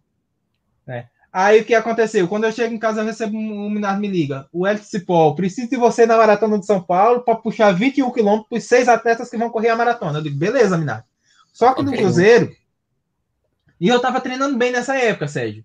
Eu entrei sem, sem, sem pressão, tava treinando para uma maratona, mas tava fazendo tipo longo de 28, 30 quilômetros. É... E eu tava me sentindo bem, então eu peguei ter as minhas hidratações especiais, sem falar para ninguém. né? sem falar para ninguém. É... Aí na reunião, o, o Minar tem um ritual que toda véspera de prova ele põe todo mundo numa sala e faz uma reunião. Ele falou: olha, de todos vocês, o único que não tem compromisso aqui para fechar essa prova é o Elton Cipó. Eu, beleza, tô sem pressão. Aí larga a prova, cara. Quando eu chego no quilômetro 28, eu olho na USP ali dando volta, só tinha eu correndo e o seis Celestino. De, do, de Sérgio, sete atletas. Meu xará o seis Celestino, é, o seis Celestino estava muito atrás. E eu era segundo. Eu era segundo e o melhor brasileiro no quilômetro 30. Aí eu falei, o jeito que tem é eu ir para salvar a equipe, né? E no Cruzeiro a gente tinha um bônus por se tiver 105 do pódio, né? Por isso que eu botei minhas garrafas lá. Aí eu fui levando, fui levando, fui levando. O Keniano foi abrindo, Sérgio. Eu não via mais ninguém na frente, eu não via mais ninguém atrás. Sozinho. quando chegou no 38, o negócio foi ficando ruim e eu fui bem na vista escurecer. Aí eu lembro, eu lembro que no 38, é, o Gilberto que tinha parado falou: olha, o segundo tá 1 minuto e 30 e o terceiro que era o Frank, o quarto que era o Frank, o terceiro que era o Edson estava 1 e 30 e o Frank que era o quarto estava mais de dois minutos. Eu entrei no túnel, cara, eu fiquei cego, parecia que tinha uma pedra me puxando para baixo. Saí do túnel caminhando já, tal. É... Quando chegou no 41, eu olhava, não via nada. Olhava para um lado, olhava para o outro. 41 e 300, eu perdi a terceira colocação. Aí, quando chegou faltando uns 600 metros, eu perdi a terceira para o Frank. Aí eu fechei em quarto com 2,22 e 30. Ainda não estava satisfeito. Aí eu falei, pronto, agora eu vou treinar para mim é, correr Maratona de São Paulo ano que vem, que foi 2018. Aí eu comecei a treinar. Em janeiro, eu fui para Pernambuco, é, nas férias. Meu pai estava com a obra lá, minha base foi na obra, carregando carrinho, é, essas coisas, fiz bastante força. Aí trabalhei, tipo, janeiro, o início de fevereiro. Eu sempre gostei desses treinos para fazer força, né? Aí, quando deu um mês, no meio de fevereiro, eu falei, pai, agora eu não vou trabalhar mais não, com um trabalhador aí que eu vou treinar. Aí comecei a treinar, Maratona de São Paulo, comecei a treinar. Aí aconteceu o segundo lugar aí que vocês viram. Quando eu terminei São Paulo, no outro dia eu falei, eu vou comprar passagem para ir para Berlim, não tinha nem inscrição para ir para Berlim. Eu fui lá, comprei a passagem, aí fui para Berlim. É, aí o que aconteceu? Aí falei com o Ronaldo da Costa, liguei para o Ronaldo da Costa, Ronaldo, eu estou querendo ir para Berlim, o que é que eu faço? Aí contei a história para ele, eu já tenho a passagem. Aí ele foi, falou com o agente dele, o Felipe Poço. Aí é uma grande Poço... agente, é o agente, né? Foi agente dele durante Isso. Anos. Aí o Poço me arranjou a entrada lá, mas não arranjou o hotel. É, que eu não tinha tempo para entrar tal. Aí uhum. eu fui para Berlim e aconteceu o resultado de Berlim, né? Tá aqui atrás a chegada aqui de Berlim, eu eternizei. É, aí foi isso aí que foi o meu início das maratonas, foi com isso aí. Mas teve Berlim, mas não teve Hamburgo antes ou Hamburgo foi depois? Hamburgo, Hamburgo foi, depois, Sérgio. Hamburgo foi ano passado, em 2019. 2019 é, tá. Hamburgo, é, em Berlim eu corri 2:13:42 42 em Hamburgo eu corri 2:13:34, né? Então melhorei um pouquinho. Em Berlim foi uma prova que marcou muito para mim por conta da história, né? E tipo, fazia 20 anos que o Ronaldo é, quebrou o recorde da prova e foi um novo recorde. E o Ronaldo me deu uma força muito grande lá. Eu estava 10 quilômetros do hotel da organização, né? E o Ronaldo me botou lá no hotel com ele. O Ronaldo estava é, é, com um quarto solo com ele, tinha duas camas, aí eu fiquei lá com ele. Então, não foi só você que ficou naquele quarto. Não foi só você que ficou naquele quarto. Ah, você foi lá também, né? Eu fui. Ah, não, não, lá, não era só você, né? Ele, ele adotou uns três atletas, era você e mais eu, dois. Eu, Luiz ali. Felipe, era um bocado. E daí, né? olha só o Ronaldo, minha gente. O Ronaldo, não, pode ficar aí, eu durmo no chão. Não, como assim? Não, eu durmo no chão. o Ronaldo é assim, velho. É assim, eu durmo no chão, fica aí, vocês precisam fazer bem a prova. Eu durmo no chão. Olha que legal. Então eu lembro que eu te encontrei lá, não foi? Tu tava lá para pegar credencial da imprensa no hotel, né? eu tinha ido credenciar para a Elite, e eu aproveitei que eu estava com a credencial, então eu ficava lá o dia inteiro para comer no hotel, né? É, porque tem um almoço, tem almoço. Isso, tudo, só que né? eu só não tinha dormida, eu só não tinha quarto para dormir, mas como eu estava credenciado, eu podia almoçar, podia é, ficar lá no hotel. Aí depois o Ronaldo quebrou esse galho para mim, aí eu fiquei lá. Eu é, paguei hotel e não fiquei no que eu, que eu tinha pago, mas foi, foi da hora, foi uma experiência muito boa. Berlim mar, marcou muito para mim, eu quero voltar lá, com certeza. E Hamburgo, como é que foi a prova em Hamburgo? A Hamburgo foi uma prova meio assim, Sérgio, que foi uma prova que eu segurei muito por conta do frio, né? É, hum. Berlim tava uma temperatura ali de 16, 18 graus, acho, né? no dia de Berlim, né? Tava, tava gostoso tá de correr. Só que Hamburgo tava bacana um dia antes, só que no dia de Hamburgo amanheceu chovendo. O que aconteceu? Eu decidi é, me segurar na prova, manter minha performance e não arriscar muito para não perder o trabalho, né? Porque imagina, você trabalha meses, e você chega lá na prova, você não consegue completar por causa de frio, essas coisas. Então eu segurei muito na prova de Hamburgo, mas foi bom para mim, graças a Deus. Eu fiz uma virada melhor do que Berlim, porque o, o embaçado de Berlim foi que no quilômetro eu fui para Berlim lesionado, né? Que eu já tinha, eu tinha no meio da preparação de Berlim tinha sido segundo na meia do Rio e campeão da 10 garoto, né? Tinha vencido o título uhum. inédito que fazia oito anos que o Marius não ganha, tinha ganhado. Não levou, carro. Um... não levou carro. Isso. Eu fui o primeiro também que não levei o carro também. É porque, gente, para quem não sabe, gente, na época, é. assim, sempre o primeiro brasileiro, não importando a colocação, levava um carro. E daí o, o Cipó foi no ano que foi para a ESCOM. Quando a ESCOM entrou, parou de ter o carro. O carro era é. quando tinha Corpa. Né? Que era Corpa Isso. Aí quando eu estava treinando para Berlim, eu treinei em Campo de Jordão. Eu fiquei 40 dias. Aí o que aconteceu? É, eu botei em meia do Rio e garoto como preparação, né? Como pronto. Aí fui segundo no Rio, que deu muito certo, e garoto deu muito certo. Só que depois do Rio eu machuquei, né? O tendão, é, é um pouco acima do tendão. Mesmo tratando. Aquele, tendão de tal. Tendão de Aquiles. Isso.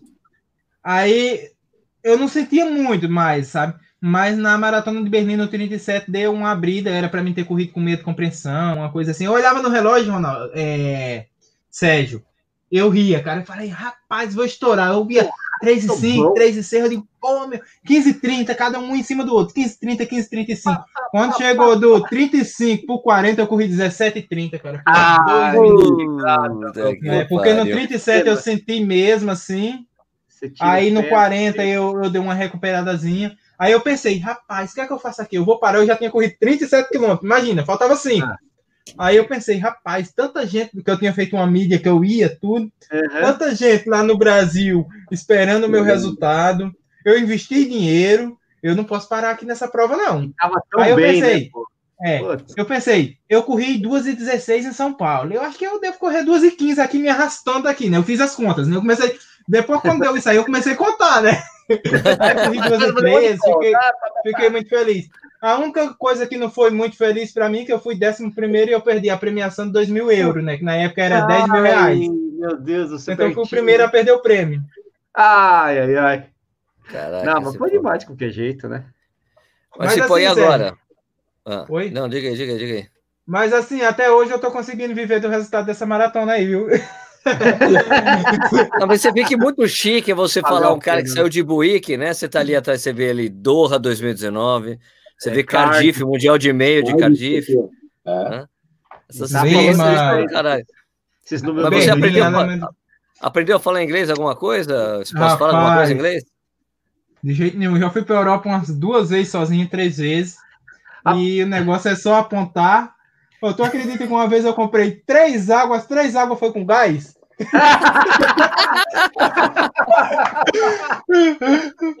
Sério, cara. Então, tipo assim, eu, eu fui pra. Tipo, Berlim eu fiquei sozinho lá. É Hamburgo também. Só que assim, quando eu quero comer, eu vou no cardápio, eu aponto.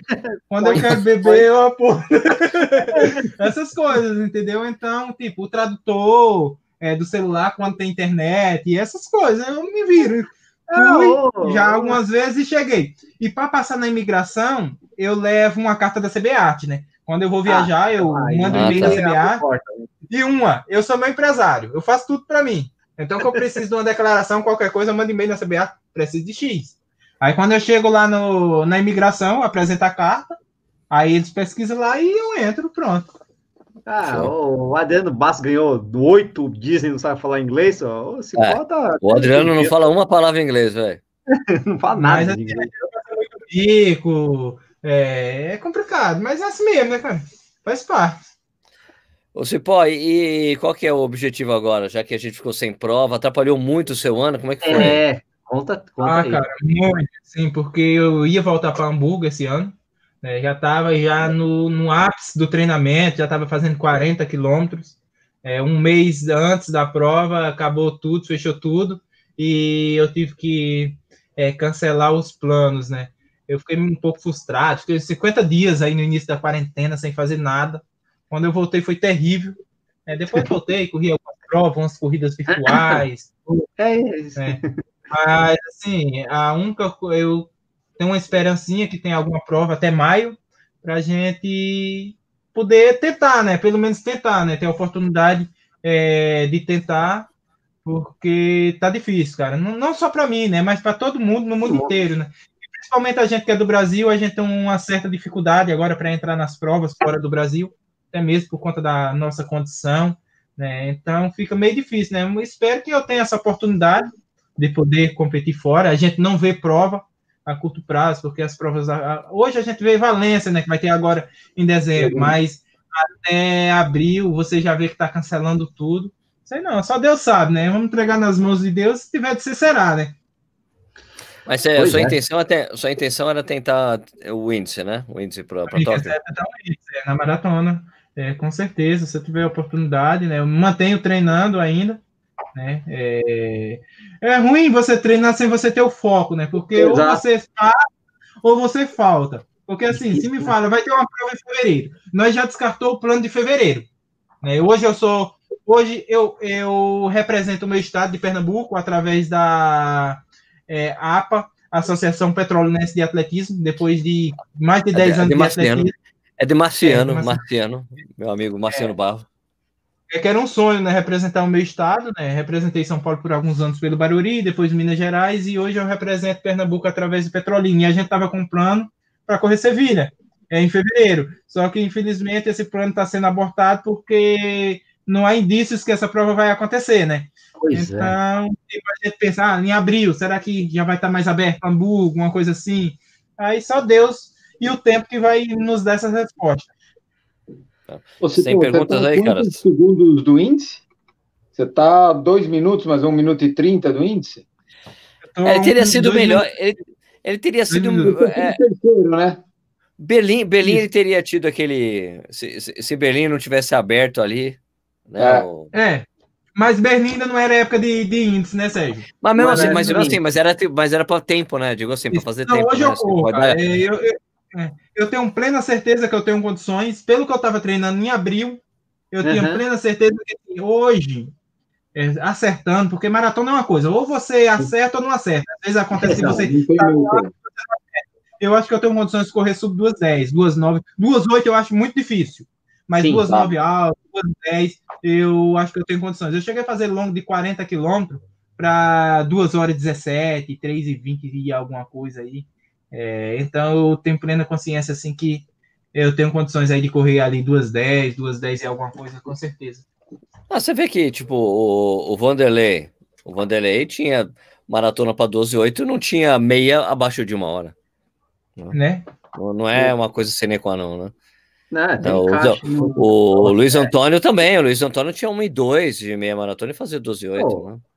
Exato, né? Tem, é tem, é ter coragem, tem, né? Tem meia, tem é tipo... meia melhor que, né? É complicado, assim, cara. O Mavic, o Mavic é Flesig, Mavic é Flesig, né? Aquele ele não tem meia abaixo de uma hora também, e ele faz, aí tem 12 e 8 também.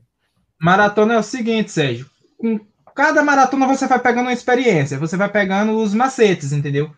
Tipo, eu sofri pra caramba nas primeiras maratonas, mas hoje, pra mim, tipo, quando eu comecei a treinar pra maratona, eu fazia 30 km para duas horas, eu morria, cara. Eu falo para vocês que eu morria. Hoje eu faço 30 km para uma hora e 40, para mim é mesmo que foi nada, entendeu? É, é, é, a, é, a, distância que você sente bem hoje, não é nem meia, é Isso. a maratona que você sente bem. Você a maratona, para mim, é assim. Quanto mais eu rodar, melhor. Eu acho hoje. Entendi. É um cara muito. Qual que é a sua característica? Você, se acha muito constante? É um cara muito. consegue ter a cabeça boa para uma longa distância? Qual que é a sua principal característica para o pessoal que não te conhece, o, o Cipó? Assim, eu sou um cara muito ritmado, entendeu? Então, tipo assim, eu consigo correr longas distâncias. Eu não consigo, tipo, fazer três. Eu não consigo fazer quatro tiros de 3 mil para é. 8,50. Eu consigo fazer quatro tiros de 3 mil para 9,5, 9,10, tranquilo, com intervalo tipo de 4 minutos, entendeu? Eu cheguei treinando aí para Hamburgo, fazer três repetições de, de 5 mil para 15, 20, 15, 15 e 15, 12. Sempre o primeiro é mais alto, sempre é progressivo os meus treinos, entendeu? Cheguei a fazer 17 tiros de mil, tipo a 3 e 2, 3 e 3, entendeu? Tipo um em cima do outro, sempre é reloginho. Sim, reloginho, né? Você, não, não, você, não, você, procura trabalhar mais próximo do, do, de um tempo. Vai. Ar, né? 3 e 2, você vai no 3 e 2 até. Isso. E assim, é, como eu estava tentando fazer uma prova muito rápida, eu estava treinando muito ritmado na pista. Então Sim. eu fazia os meus é, longos de 20, 25 na pista. Sim, entendeu? É, na pista, hoje eu tenho é. 20 km a 3,20. Então eu começava ali a 3,40, baixava de 10 em 10. No finalzinho eu fecha, tava fechando a 3,20, entendeu? Por quê? Porque eu estava treinando para uma prova plana e uma prova rápida. Então eu precisava, tipo, eu só tinha uma chance. Então eu precisava treinar o mais forte possível para ter essa oportunidade. Mas quem tá te passando? Mas o, você tá defendendo a APA, mas o Marciano te passa treino também? Outra doidita, né? Se eu, se eu falar para vocês que desde esse resultado aqui eu tô treinando sozinho. Ah, é, mas é Não, aí- experiência não, a do, do, do, do, porque do- assim- do corredor, né? Uma coisa que aconteceu foi o seguinte: quando eu estava no Cruzeiro, eu continuei treinando com o Close ainda por dois anos. Né? Só que chegou um momento que eles me cobraram lá no Cruzeiro que tinha que ter o Minardi como treinador lá no sistema da CBArt. Aí eu continuei ainda um pouco com o Clóvis, a gente foi até para o Mundial de Meia Maratona, ainda em Cardiff. Aí o que aconteceu? Depois eu vi que as coisas não estavam dando certo, e até fora de merecimento, né? Porque ele estava dando treino, o método ia para o outro, uma coisa assim. Aí não estava dando, não estava batendo mais as coisas. Clóvis é muito meu amigo, eu considero como se fosse um pai para mim, entendeu? E aí eu falei, olha, eu vou fazer o seguinte, eu vou tentar trabalhar sozinho. Aí eu segurei a mesma metodologia, eu também leio algumas coisas, sou muito curioso também, essas coisas, né? comecei a aplicar. né? Você vê que eu até Berlim eu ainda treinei com ele, né? E Hamburgo eu já treinei sozinho. Né? Hamburgo, então de depois de Berlim eu parei de treinar com ele e tô fazendo sozinho até hoje. Eu não vou falar para vocês que é fácil. Né? É Não deve difícil. mesmo, Não deve ser mesmo. Você fala, ah, mas hoje eu consigo, hoje eu tenho que fazer isso, hoje, hoje eu tenho que fazer aquilo. Então você, você não acerta 100%. Entendeu? Você sempre tá dando cabeçada. Mas eu, eu corri 29, 38 oficial agora esses dias. Eu corri uma 4,45 na meia de São Bernardo ano passado, uma meia dura pra caramba. Dura, dura. Minha terra, pô, eu sei como é que é.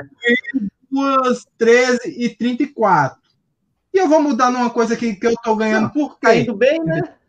Tá Tá certo. indo bem. Assim, eu acho, tem muitos atletas que ele vai, sobe, desce, porque ele fica mudando muito de metodologia de treinador. Eu penso dessa forma, entendeu? Porque se você pega um treinador hoje, não que eu falar, se pode nunca vai treinar com um treinador, é claro que no Brasil tem grandes treinadores, bons treinadores. Quem sabe um dia, entendeu? Sim. Mas hoje, com as condições que eu tenho, na forma que eu tô, eu tô achando bem trabalhar sozinho. Não sei daqui para frente. É, se não... E uma outra coisa também, Sérgio, que eu não quis arranjar um treinador, porque eu já estava com índice para os Jogos Pan-Americanos e eu já estava com índice para o Mundial. Aí eu falei, eu vou arrumar um treinador e vou botar um mérito o outro. Então, hoje o Clóvis é meu treinador oficial no meu sistema da CBR, porque depois que eu saí do, do Cruzeiro, eu. Depois que eu saí do Cruzeiro, eu fui para a APA, aí eu falei, ah, eu fiz um índice com o Clóvis, se convocar, eu vou botar ele como treinador. Mas eu venho trabalhando sozinho desde de, depois de Berlim. Porque tem que ter um treinador oficial e ele tá lá no sistema, mas eu trabalho sozinho. Entendi. Mais perguntas aí, meninos? Ó, Eu ia Não, perguntar. Tem- Então faz aí. Vinícius, Você primeiro. Não, então eu vou fazer a pergunta. Pô, você tá. Você é o seu próprio treinador, essas coisas todas, mas você treina sozinho? Como é que você faz para. Porque não faz falta você ter algum companheiro de treino, um para puxar, essas coisas todas. Como é que você faz? Inclusive, Em 13 anos de carreira, eu nunca tive um companheiro de treino. Não? Ô, louco, velho. Ô, louco, Não, tá acostumado.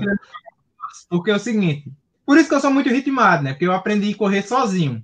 Sim. E quando eu treinava com o Close, eu era o melhor atleta da equipe. Então, nós fazia tiro de mil numa pista de 250 metros. O tiro de mil, quatro voltas. E todos os atletas eram mais fracos. Então, eu treinava com os caras, mas eu sempre terminava meu treino primeiro. E os treinos de rodagem eu sempre fiz sozinho. Então, eu já tenho o costume de trabalhar sozinho já desde o início. Tá acostumado. Vai vir. Isso aqui. O que, que, você, que, que você gosta mais de treinar? Se, pô, é treino longo, é tiro, e o que você acha que você tem mais dificuldade? Assim, aquilo que você, pô, você dá uma torcida no nariz para fazer, subida, sei lá. A subida aqui em Santana do Parnaíba tem muita subida, cara. Então, um morro aí, né, a subida, porque assim, é, os caras falam, tem gente que fala, ah, mas eu não quero treinar subida. Mas se você chegar numa prova e tem subida, o que é que você vai fazer se você não treina subida? Então você vai ter um pouco mais de facilidade. Eu sou um cara alto e eu tenho muita dificuldade para subir, então eu tenho que treinar. Então, dia de sábado, eu tiro na rampa.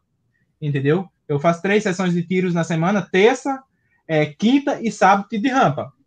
E assim, o que eu mais gosto é os longões. Se eu pego um longão ritmado e progressivo, sempre, sempre progressivo, então é o que mais eu gosto de fazer. Os longos também quando eu estou treinando para maratona. Porque assim, muda muito os perfis de quando você está treinando para uma maratona ou quando você está treinando para uma prova curta. Porque quando Ok. você está treinando para maratona, você vai pegar, vamos dizer que uma sessão de 10 a 12 tiros de mil. Se eu estou treinando para 10 km, 5 tiros de mil para mim, 6 tiros de mil para mim é o suficiente. Só que eu, tenho, eu preciso fazer 5, 6 tiros de mil para 2,50 para correr 29, 30, 29, 40. Se eu estou treinando com uma maratona, eu faço 10, 12 de mil, é, entre 3 e 5, 3 e 10, para mim tá ótimo, entendeu? Então, os tiros mais, uh, com sessões de tiros longas, eu acho melhor de fazer. Porque sofre Entendi. menos. Você faz, você faz musculação, Cipó? Ou, ou, duas perguntas, na verdade. Da musculação, se você rampa, né?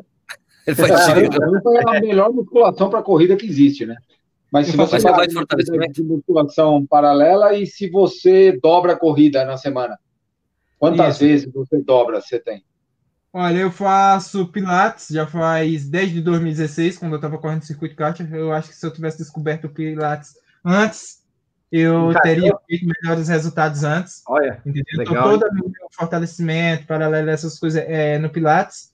E eu repito meus treinos é terça, quarta, quinta e sexta. Quatro dias da semana eu treino dois, é quando eu estou treinando para maratona. Quando eu estou treinando para 10 km, eu treinar uhum. um período só entre 12 a 15 km, tem um dia que eu faço uma coisa mais longa, 20 km, tá tranquilo, entendeu? Para 10 até 10 km. Uhum. Agora subiu para meia maratona, aí eu vou de 3 a 4 dias na semana, é, dobrado.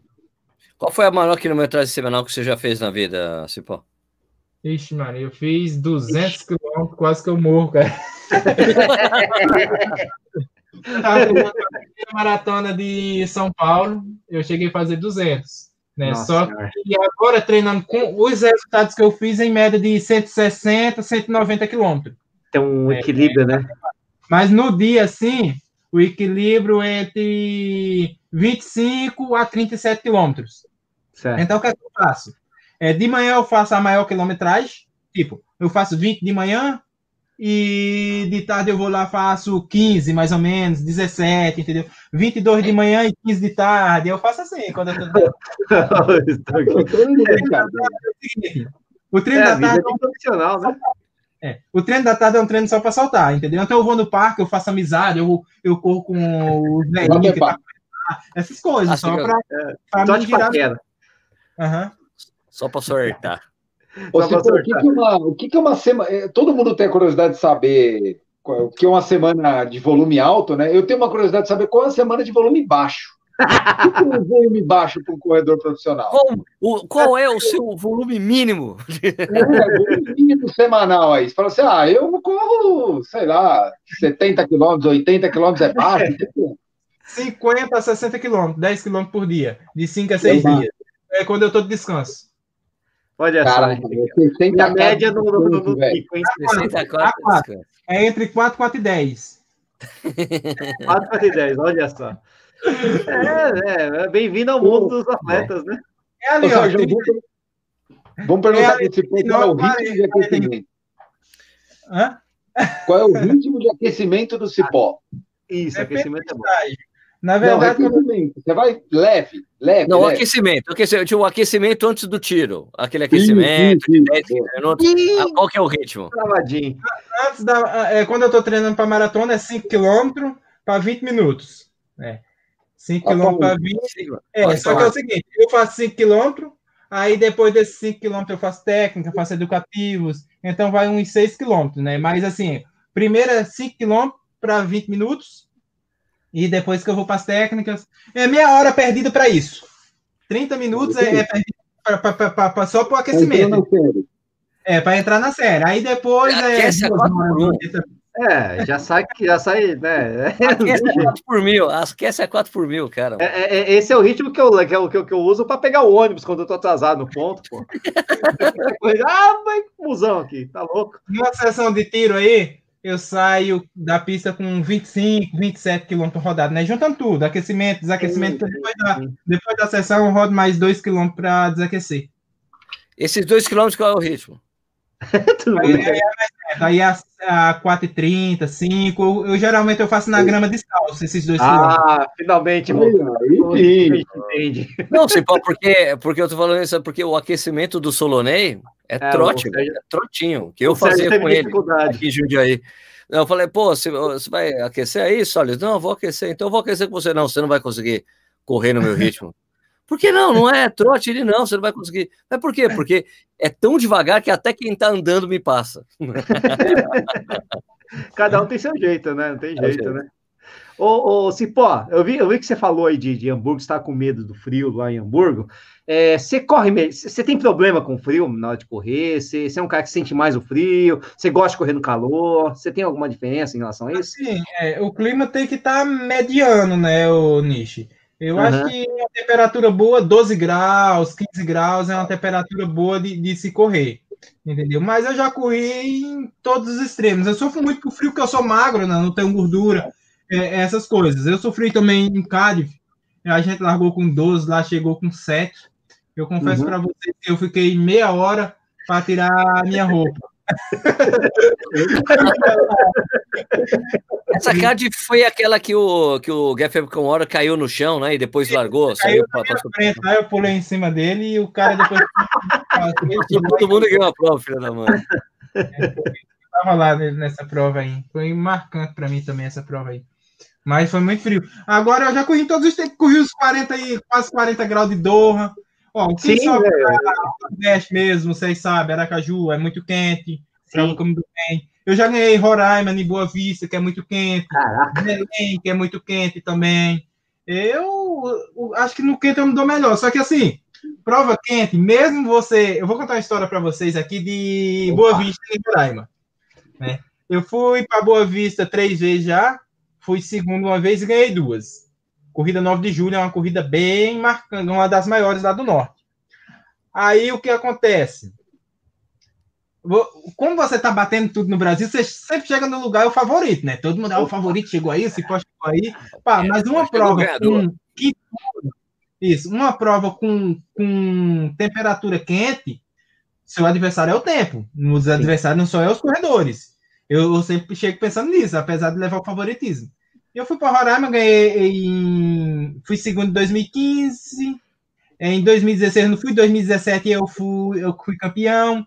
Aí em 2018 eu voltei lá de novo. Os caras, você pode voltar para ganhar, beleza. Aí, cara, a corrida lá larga 5 horas da tarde. Na hora do almoço eu vou como uma tal de uma linguiça apimentada, cara. Que beleza! que beleza! O que acontece? Quando larga aquela prova, tipo, 15 e 10 você passa lá, o cara é acostumado a passar 14, 50, 15, baixo de 15 nas provas aí é tranquilo. 15, 10, 15, 15 você passa morrendo, cara. Um monte de cara no pé, e eu falei, e agora? E o cara não sai do meu pé mais não, tal. E a barriga começou a mexer, e o prêmio lá ia pro 5, né? Aí a barriga começou a mexer, os caras começaram a abrir, eu comecei a olhar pro mar. falei, e agora? O que é que eu faço? Aí eu olhei para trás e digo, pronto, se eu não entrar nessa premiação, como é que eu pago a passagem? Porque o corredor de elite que vai para a premiação, ele pensa logo nisso. Porque quando a gente vai para a prova, a gente faz conta, nisso. A gente faz conta. Ah, dá Sim, dois é. mil por Então, se eu for quinto, eu pego o dinheiro da passagem. Longe pra caramba o lugar lá, moço. É umas 10, 12 horas de avião, contando escala, tudo. Aí, eu olhei para trás, eu era o quarto. Tinha o Toninho atrás. Eu não vinha ninguém atrás. Eu digo, ah, mas se o Toninho passar, eu fico em quinto ainda pago, né? Aí eu vi os caras lutando na frente, os três correndo na frente. Eu digo, rapaz, eu vou parar, não. Aí comecei a tirar um tiquinho de um, tirar um tiquinho de outro, passar a mão na barriga. Não é que eu esqueço da, do negócio da barriga. Aí passei o primeiro. Eu digo, rapaz, será que esses caras vão deixar eu ganhar? Aí comecei. Mas eu acho, Sérgio, que os caras perderam para mim no psicológico. Eles pensando ah, que eu era melhor. ficou para trás e depois você passou. Ah, eu, tá. eu comecei a tirar, comecei a tirar. Quando chegou no 9, eu tirei o último. Aí corri 30, 50, ganhei a prova. Eu falei, se tu ganhar essa prova de mim hoje, vocês não ganham mais nunca. Aí o cara, puxando no drone, né? Tava filmando no drone. O cara falou: Ô, oh, como é que você ganhou essa prova? Você ficou muito para trás. Eu fiquei uns 200 metros para trás dos caras ou mais. Eu falei, você estava assistindo a prova? Ele falou, não, eu vi pelo drone. Eu digo, ah, eu ganhei porque os caras entregaram a prova para mim. Eu, tava difícil para mim, mas os, os caras parece que estava mais difícil ainda. Entendeu? Aí sempre eu falo, nunca tem favoritismo, favorito de prova. Entendeu? O favorito é o seguinte, bom é, no psicológico.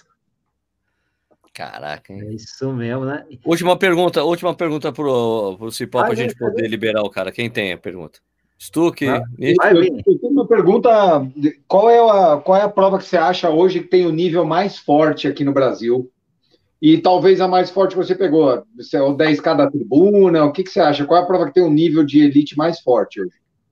Ah, todas as provas, eh, as principais, né? DSCOM, as provas do Circuito Globo, sempre tem muitos kenianos, tá? Mas eu acho que as provas mais fortes que eu já peguei, tribuna. né, eu Tribuna. Nunca entrei entre os cinco na tribuna, minha melhor colocação aqui foi sétimo. Eu Qual é o tenho, seu melhor tempo lá, Cipó? se não me engano, acho que é 29,35. Caraca, 29 e 35 não ficou entre os cinco.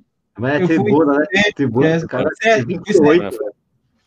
E assim, eu peguei uma 10 milha garoto forte, muito forte, que não foi a que eu ganhei. A que eu ganhei estava mais equilibrada. né?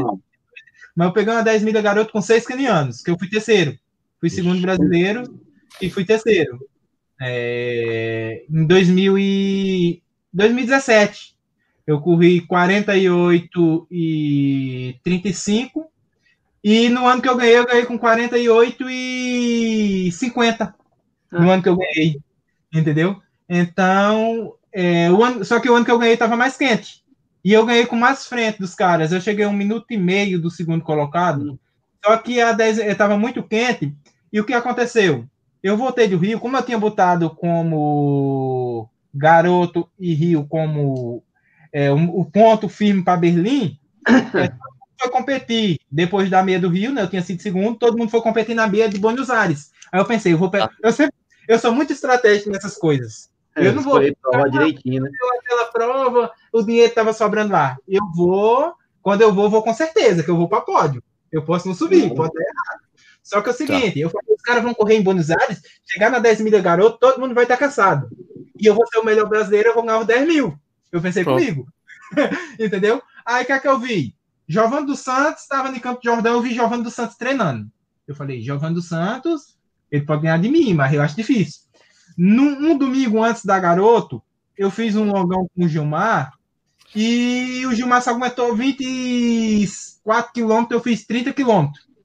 Então eu digo, ó, rapaz, eu posso não eu posso ganhar 10 mil da garoto, mas eu vou ser o melhor brasileiro. E o que aconteceu? A, a maior dificuldade da garota é a ponte. Você subir a ponte. O que é que falou? Eu digo, eu vou correr com os caras até na ponte, acompanhar Na ponte eu disparo. ideia. Aí o que aconteceu? Quando começou a subir a ponta, o Keniano começou a abrir. A Perumoi. Não foi a Perumoi. Foi a Perumoi. Não, é, foi o. Eu não me lembro o nome agora, mas não foi a Perumoi, não. Aí o que aconteceu? É, quando ela começou a abrir, eu deixei ela abrir e fui natural, continuei com a minha corrida natural. Ele chamou para encostar, eu encostei naturalmente nele. Quando eu encostei, ele fez fortlec de novo. Eu deixei ele embora.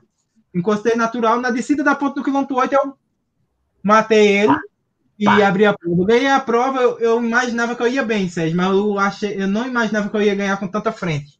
Entendeu? Mas, assim, marcou muito para minha, pra minha carreira, porque oito anos que um brasileiro não ganhava, né? E eu botar o meu nome. E teve um brasileiro que eu de carro lá e não ganhou a prova, eu, e eu ganhei, né? Eu ganhei. Não ganhou calma, ganhou. Não. Ah, legal pra caramba, mano. Ganhar de keniano, pode- né, bicho? Ganhar de É. keniano é uma estrelinha, né? Tá Entre É, nós, você, né? pô, falando sério, você tem medo de queniano quando você vê? Ou é aquele respeito normal tal, mas você, ah, tem, tem, tem nego que olha pro queniano, ferrou, assim, tem esse negócio? Eu não tenho, não. Assim, a, a gente não tem medo, né? Só que assim, a gente respeita o nível, né? Porque Sim. quando ele chega no Brasil, vai a lista lá para CB Arte. Quer que, quer que a gente olha na lista, ah, tal Keniano tá, ele foi tal em tal prova, a gente vê mais ou menos como é que ele está. Só que é o seguinte, quando os caras chegam do Kenya, ele chega muito forte. O cara chega com a hemoglobina lá em cima, cara. Ah, Entendeu? porque É, é, mais cedo, Treinou né? lá no estúdio. Rift Valley. Só que assim, é, tem uns kenianos que são pã, entendeu? Aí é mais difícil. Tipo, os kenianos que vêm para São Silvestre são uh, keniano top mundial.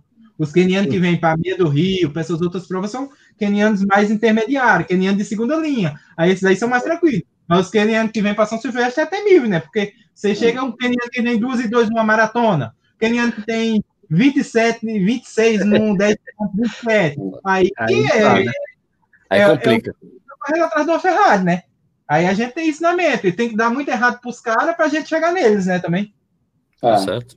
Sabe o que eu imagino, Nietzsche? É mais ou menos assim: o Brasil vai jogar uma partida de futebol com uma seleção na Europa e o Tite convoca, por exemplo, só os jogadores que jogam no Brasil. Cara, independente do cara de ser os melhores ou não, todo mundo que vai jogar contra sabe que é contra a seleção brasileira. Contra é Brasil. Exatamente. É isso Não, mesmo.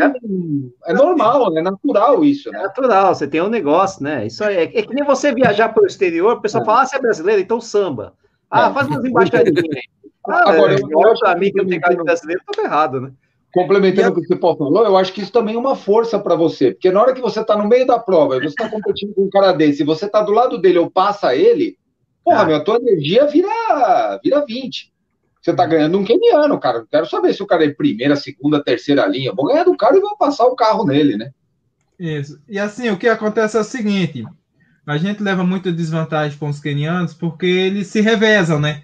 É, a cada Sim. três meses tá chegando queniano novo aqui no Brasil. É. Então, tipo, quando uma, uma leva fica fraca, vem outra mais forte. E na Pronto. brasileira aqui tá batendo nas provas. Aí por isso que assim, a gente leva muita desvantagem por isso, né? Porque a gente compete muito e pega, tipo, equipes descansadas, né? Então, cada três meses tá, tá chegando um é, carinha fresquinho aí, com a hemoglobina lá em cima, e fica difícil, né? Ah, Tá certo. Cipó, pô, queria agradecer muito a tua Pô, foi participação. legal, né? De- legal demais escutar você, tuas histórias aí, pô, cara. Parabéns aí por chegar onde você chegou. Espero que você chegue mais ainda, conquiste mais coisas que você já chegou até agora, cara. Olha, cara, eu só tenho a agradecer a vocês, né? Ao público que sempre está aí acompanhando o nosso trabalho, que com certeza é, a torcida de cada um é, nos motiva também, né? Da mesma forma que as pessoas falam, ah, Cipó me traz motivação, as pessoas também me trazem motivação. Né? Que eu sempre corro. Ah, é, é claro que ganhar dinheiro, ganhar premiar, hoje eu vivo disso, é meu trabalho. É, Claro. é- é importante isso daí, entendeu? Mas eu acho que o maior troféu que a gente ganha é um parabéns, é o reconhecimento é, das pessoas.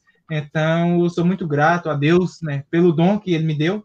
Eu acho que tudo que eu sou hoje na vida, tudo que eu tenho hoje na vida, foi o esporte que me deu. Tudo isso aqui, ó, foi o esporte. Quem, o, o cara que saiu lá da roça, olha, vou falar para vocês. No lugar onde eu nasci, era 5 quilômetros para você pegar um pau de arara para ir para a cidade para fazer a feira.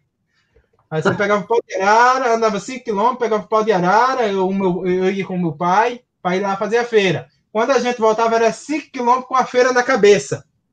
Entendeu? Então a gente fazia tudo andando. Menino que, que conheceu a praia com 19 anos depois que virou corredor. Entendeu? Então o esporte é, é a minha vida. Eu, eu sempre falo, eu comecei a viver de 2007 para cá. Né, eu tenho um, uma- um novo aniversário de 2007 para cá, depois que eu comecei a correr. Então eu devo tudo, tudo da minha vida ao esporte, né? Vocês aqui, é, tudo mesmo. Então só tenho a agradecer e segue lá meu canal, né? Fazer a minha a, a minha É. O merchan, o merchan do canal. Tá, tá, tá nos comentários aí, www.youtube.com barra ciporran, cara. Entra aí. Assina lá. Bom, então eu queria agradecer então, Nishi, valeu aí por você estar aqui escutando essas histórias sensacionais. do Cipó. É, valeu, pô. Eu que agradeço, pô. Puta história legal do caramba. História de vida muito legal, pô. Valeu, Cipó, pela presença aí. Foi demais. E torcendo pra você aí. Vamos, vamos fazer esse índice aí. Vamos Obrigado. torcer, cara. Valeu, Stuque. Leo Sérgio, obrigado aí pela oportunidade, cara. Eu acho que programa bom passa rápido, né? Oh. Um prazerzaço ouvir a história do Oh. Cipó. Um cara que trata do passado dele tão difícil, de uma forma tão natural. E pô, a gente fica feliz de ouvir, né? Um vencedor, mas ao mesmo tempo a gente fica triste de pensar num país de duzentos e tantos milhões de habitantes, quantos cipós não, não tem por aí, né? Que estão perdidos e que a gente não vai conseguir encontrar porque não tem uma forma da gente captar o talento dessas pessoas. Ele acabou, de uma certa forma, pela vontade dele e pela oportunidade que foi aparecendo, ele vingou.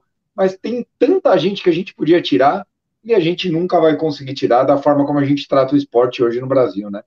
Infelizmente, mas muito feliz com a história do Cipó, porque a história dele é sensacional. Demais.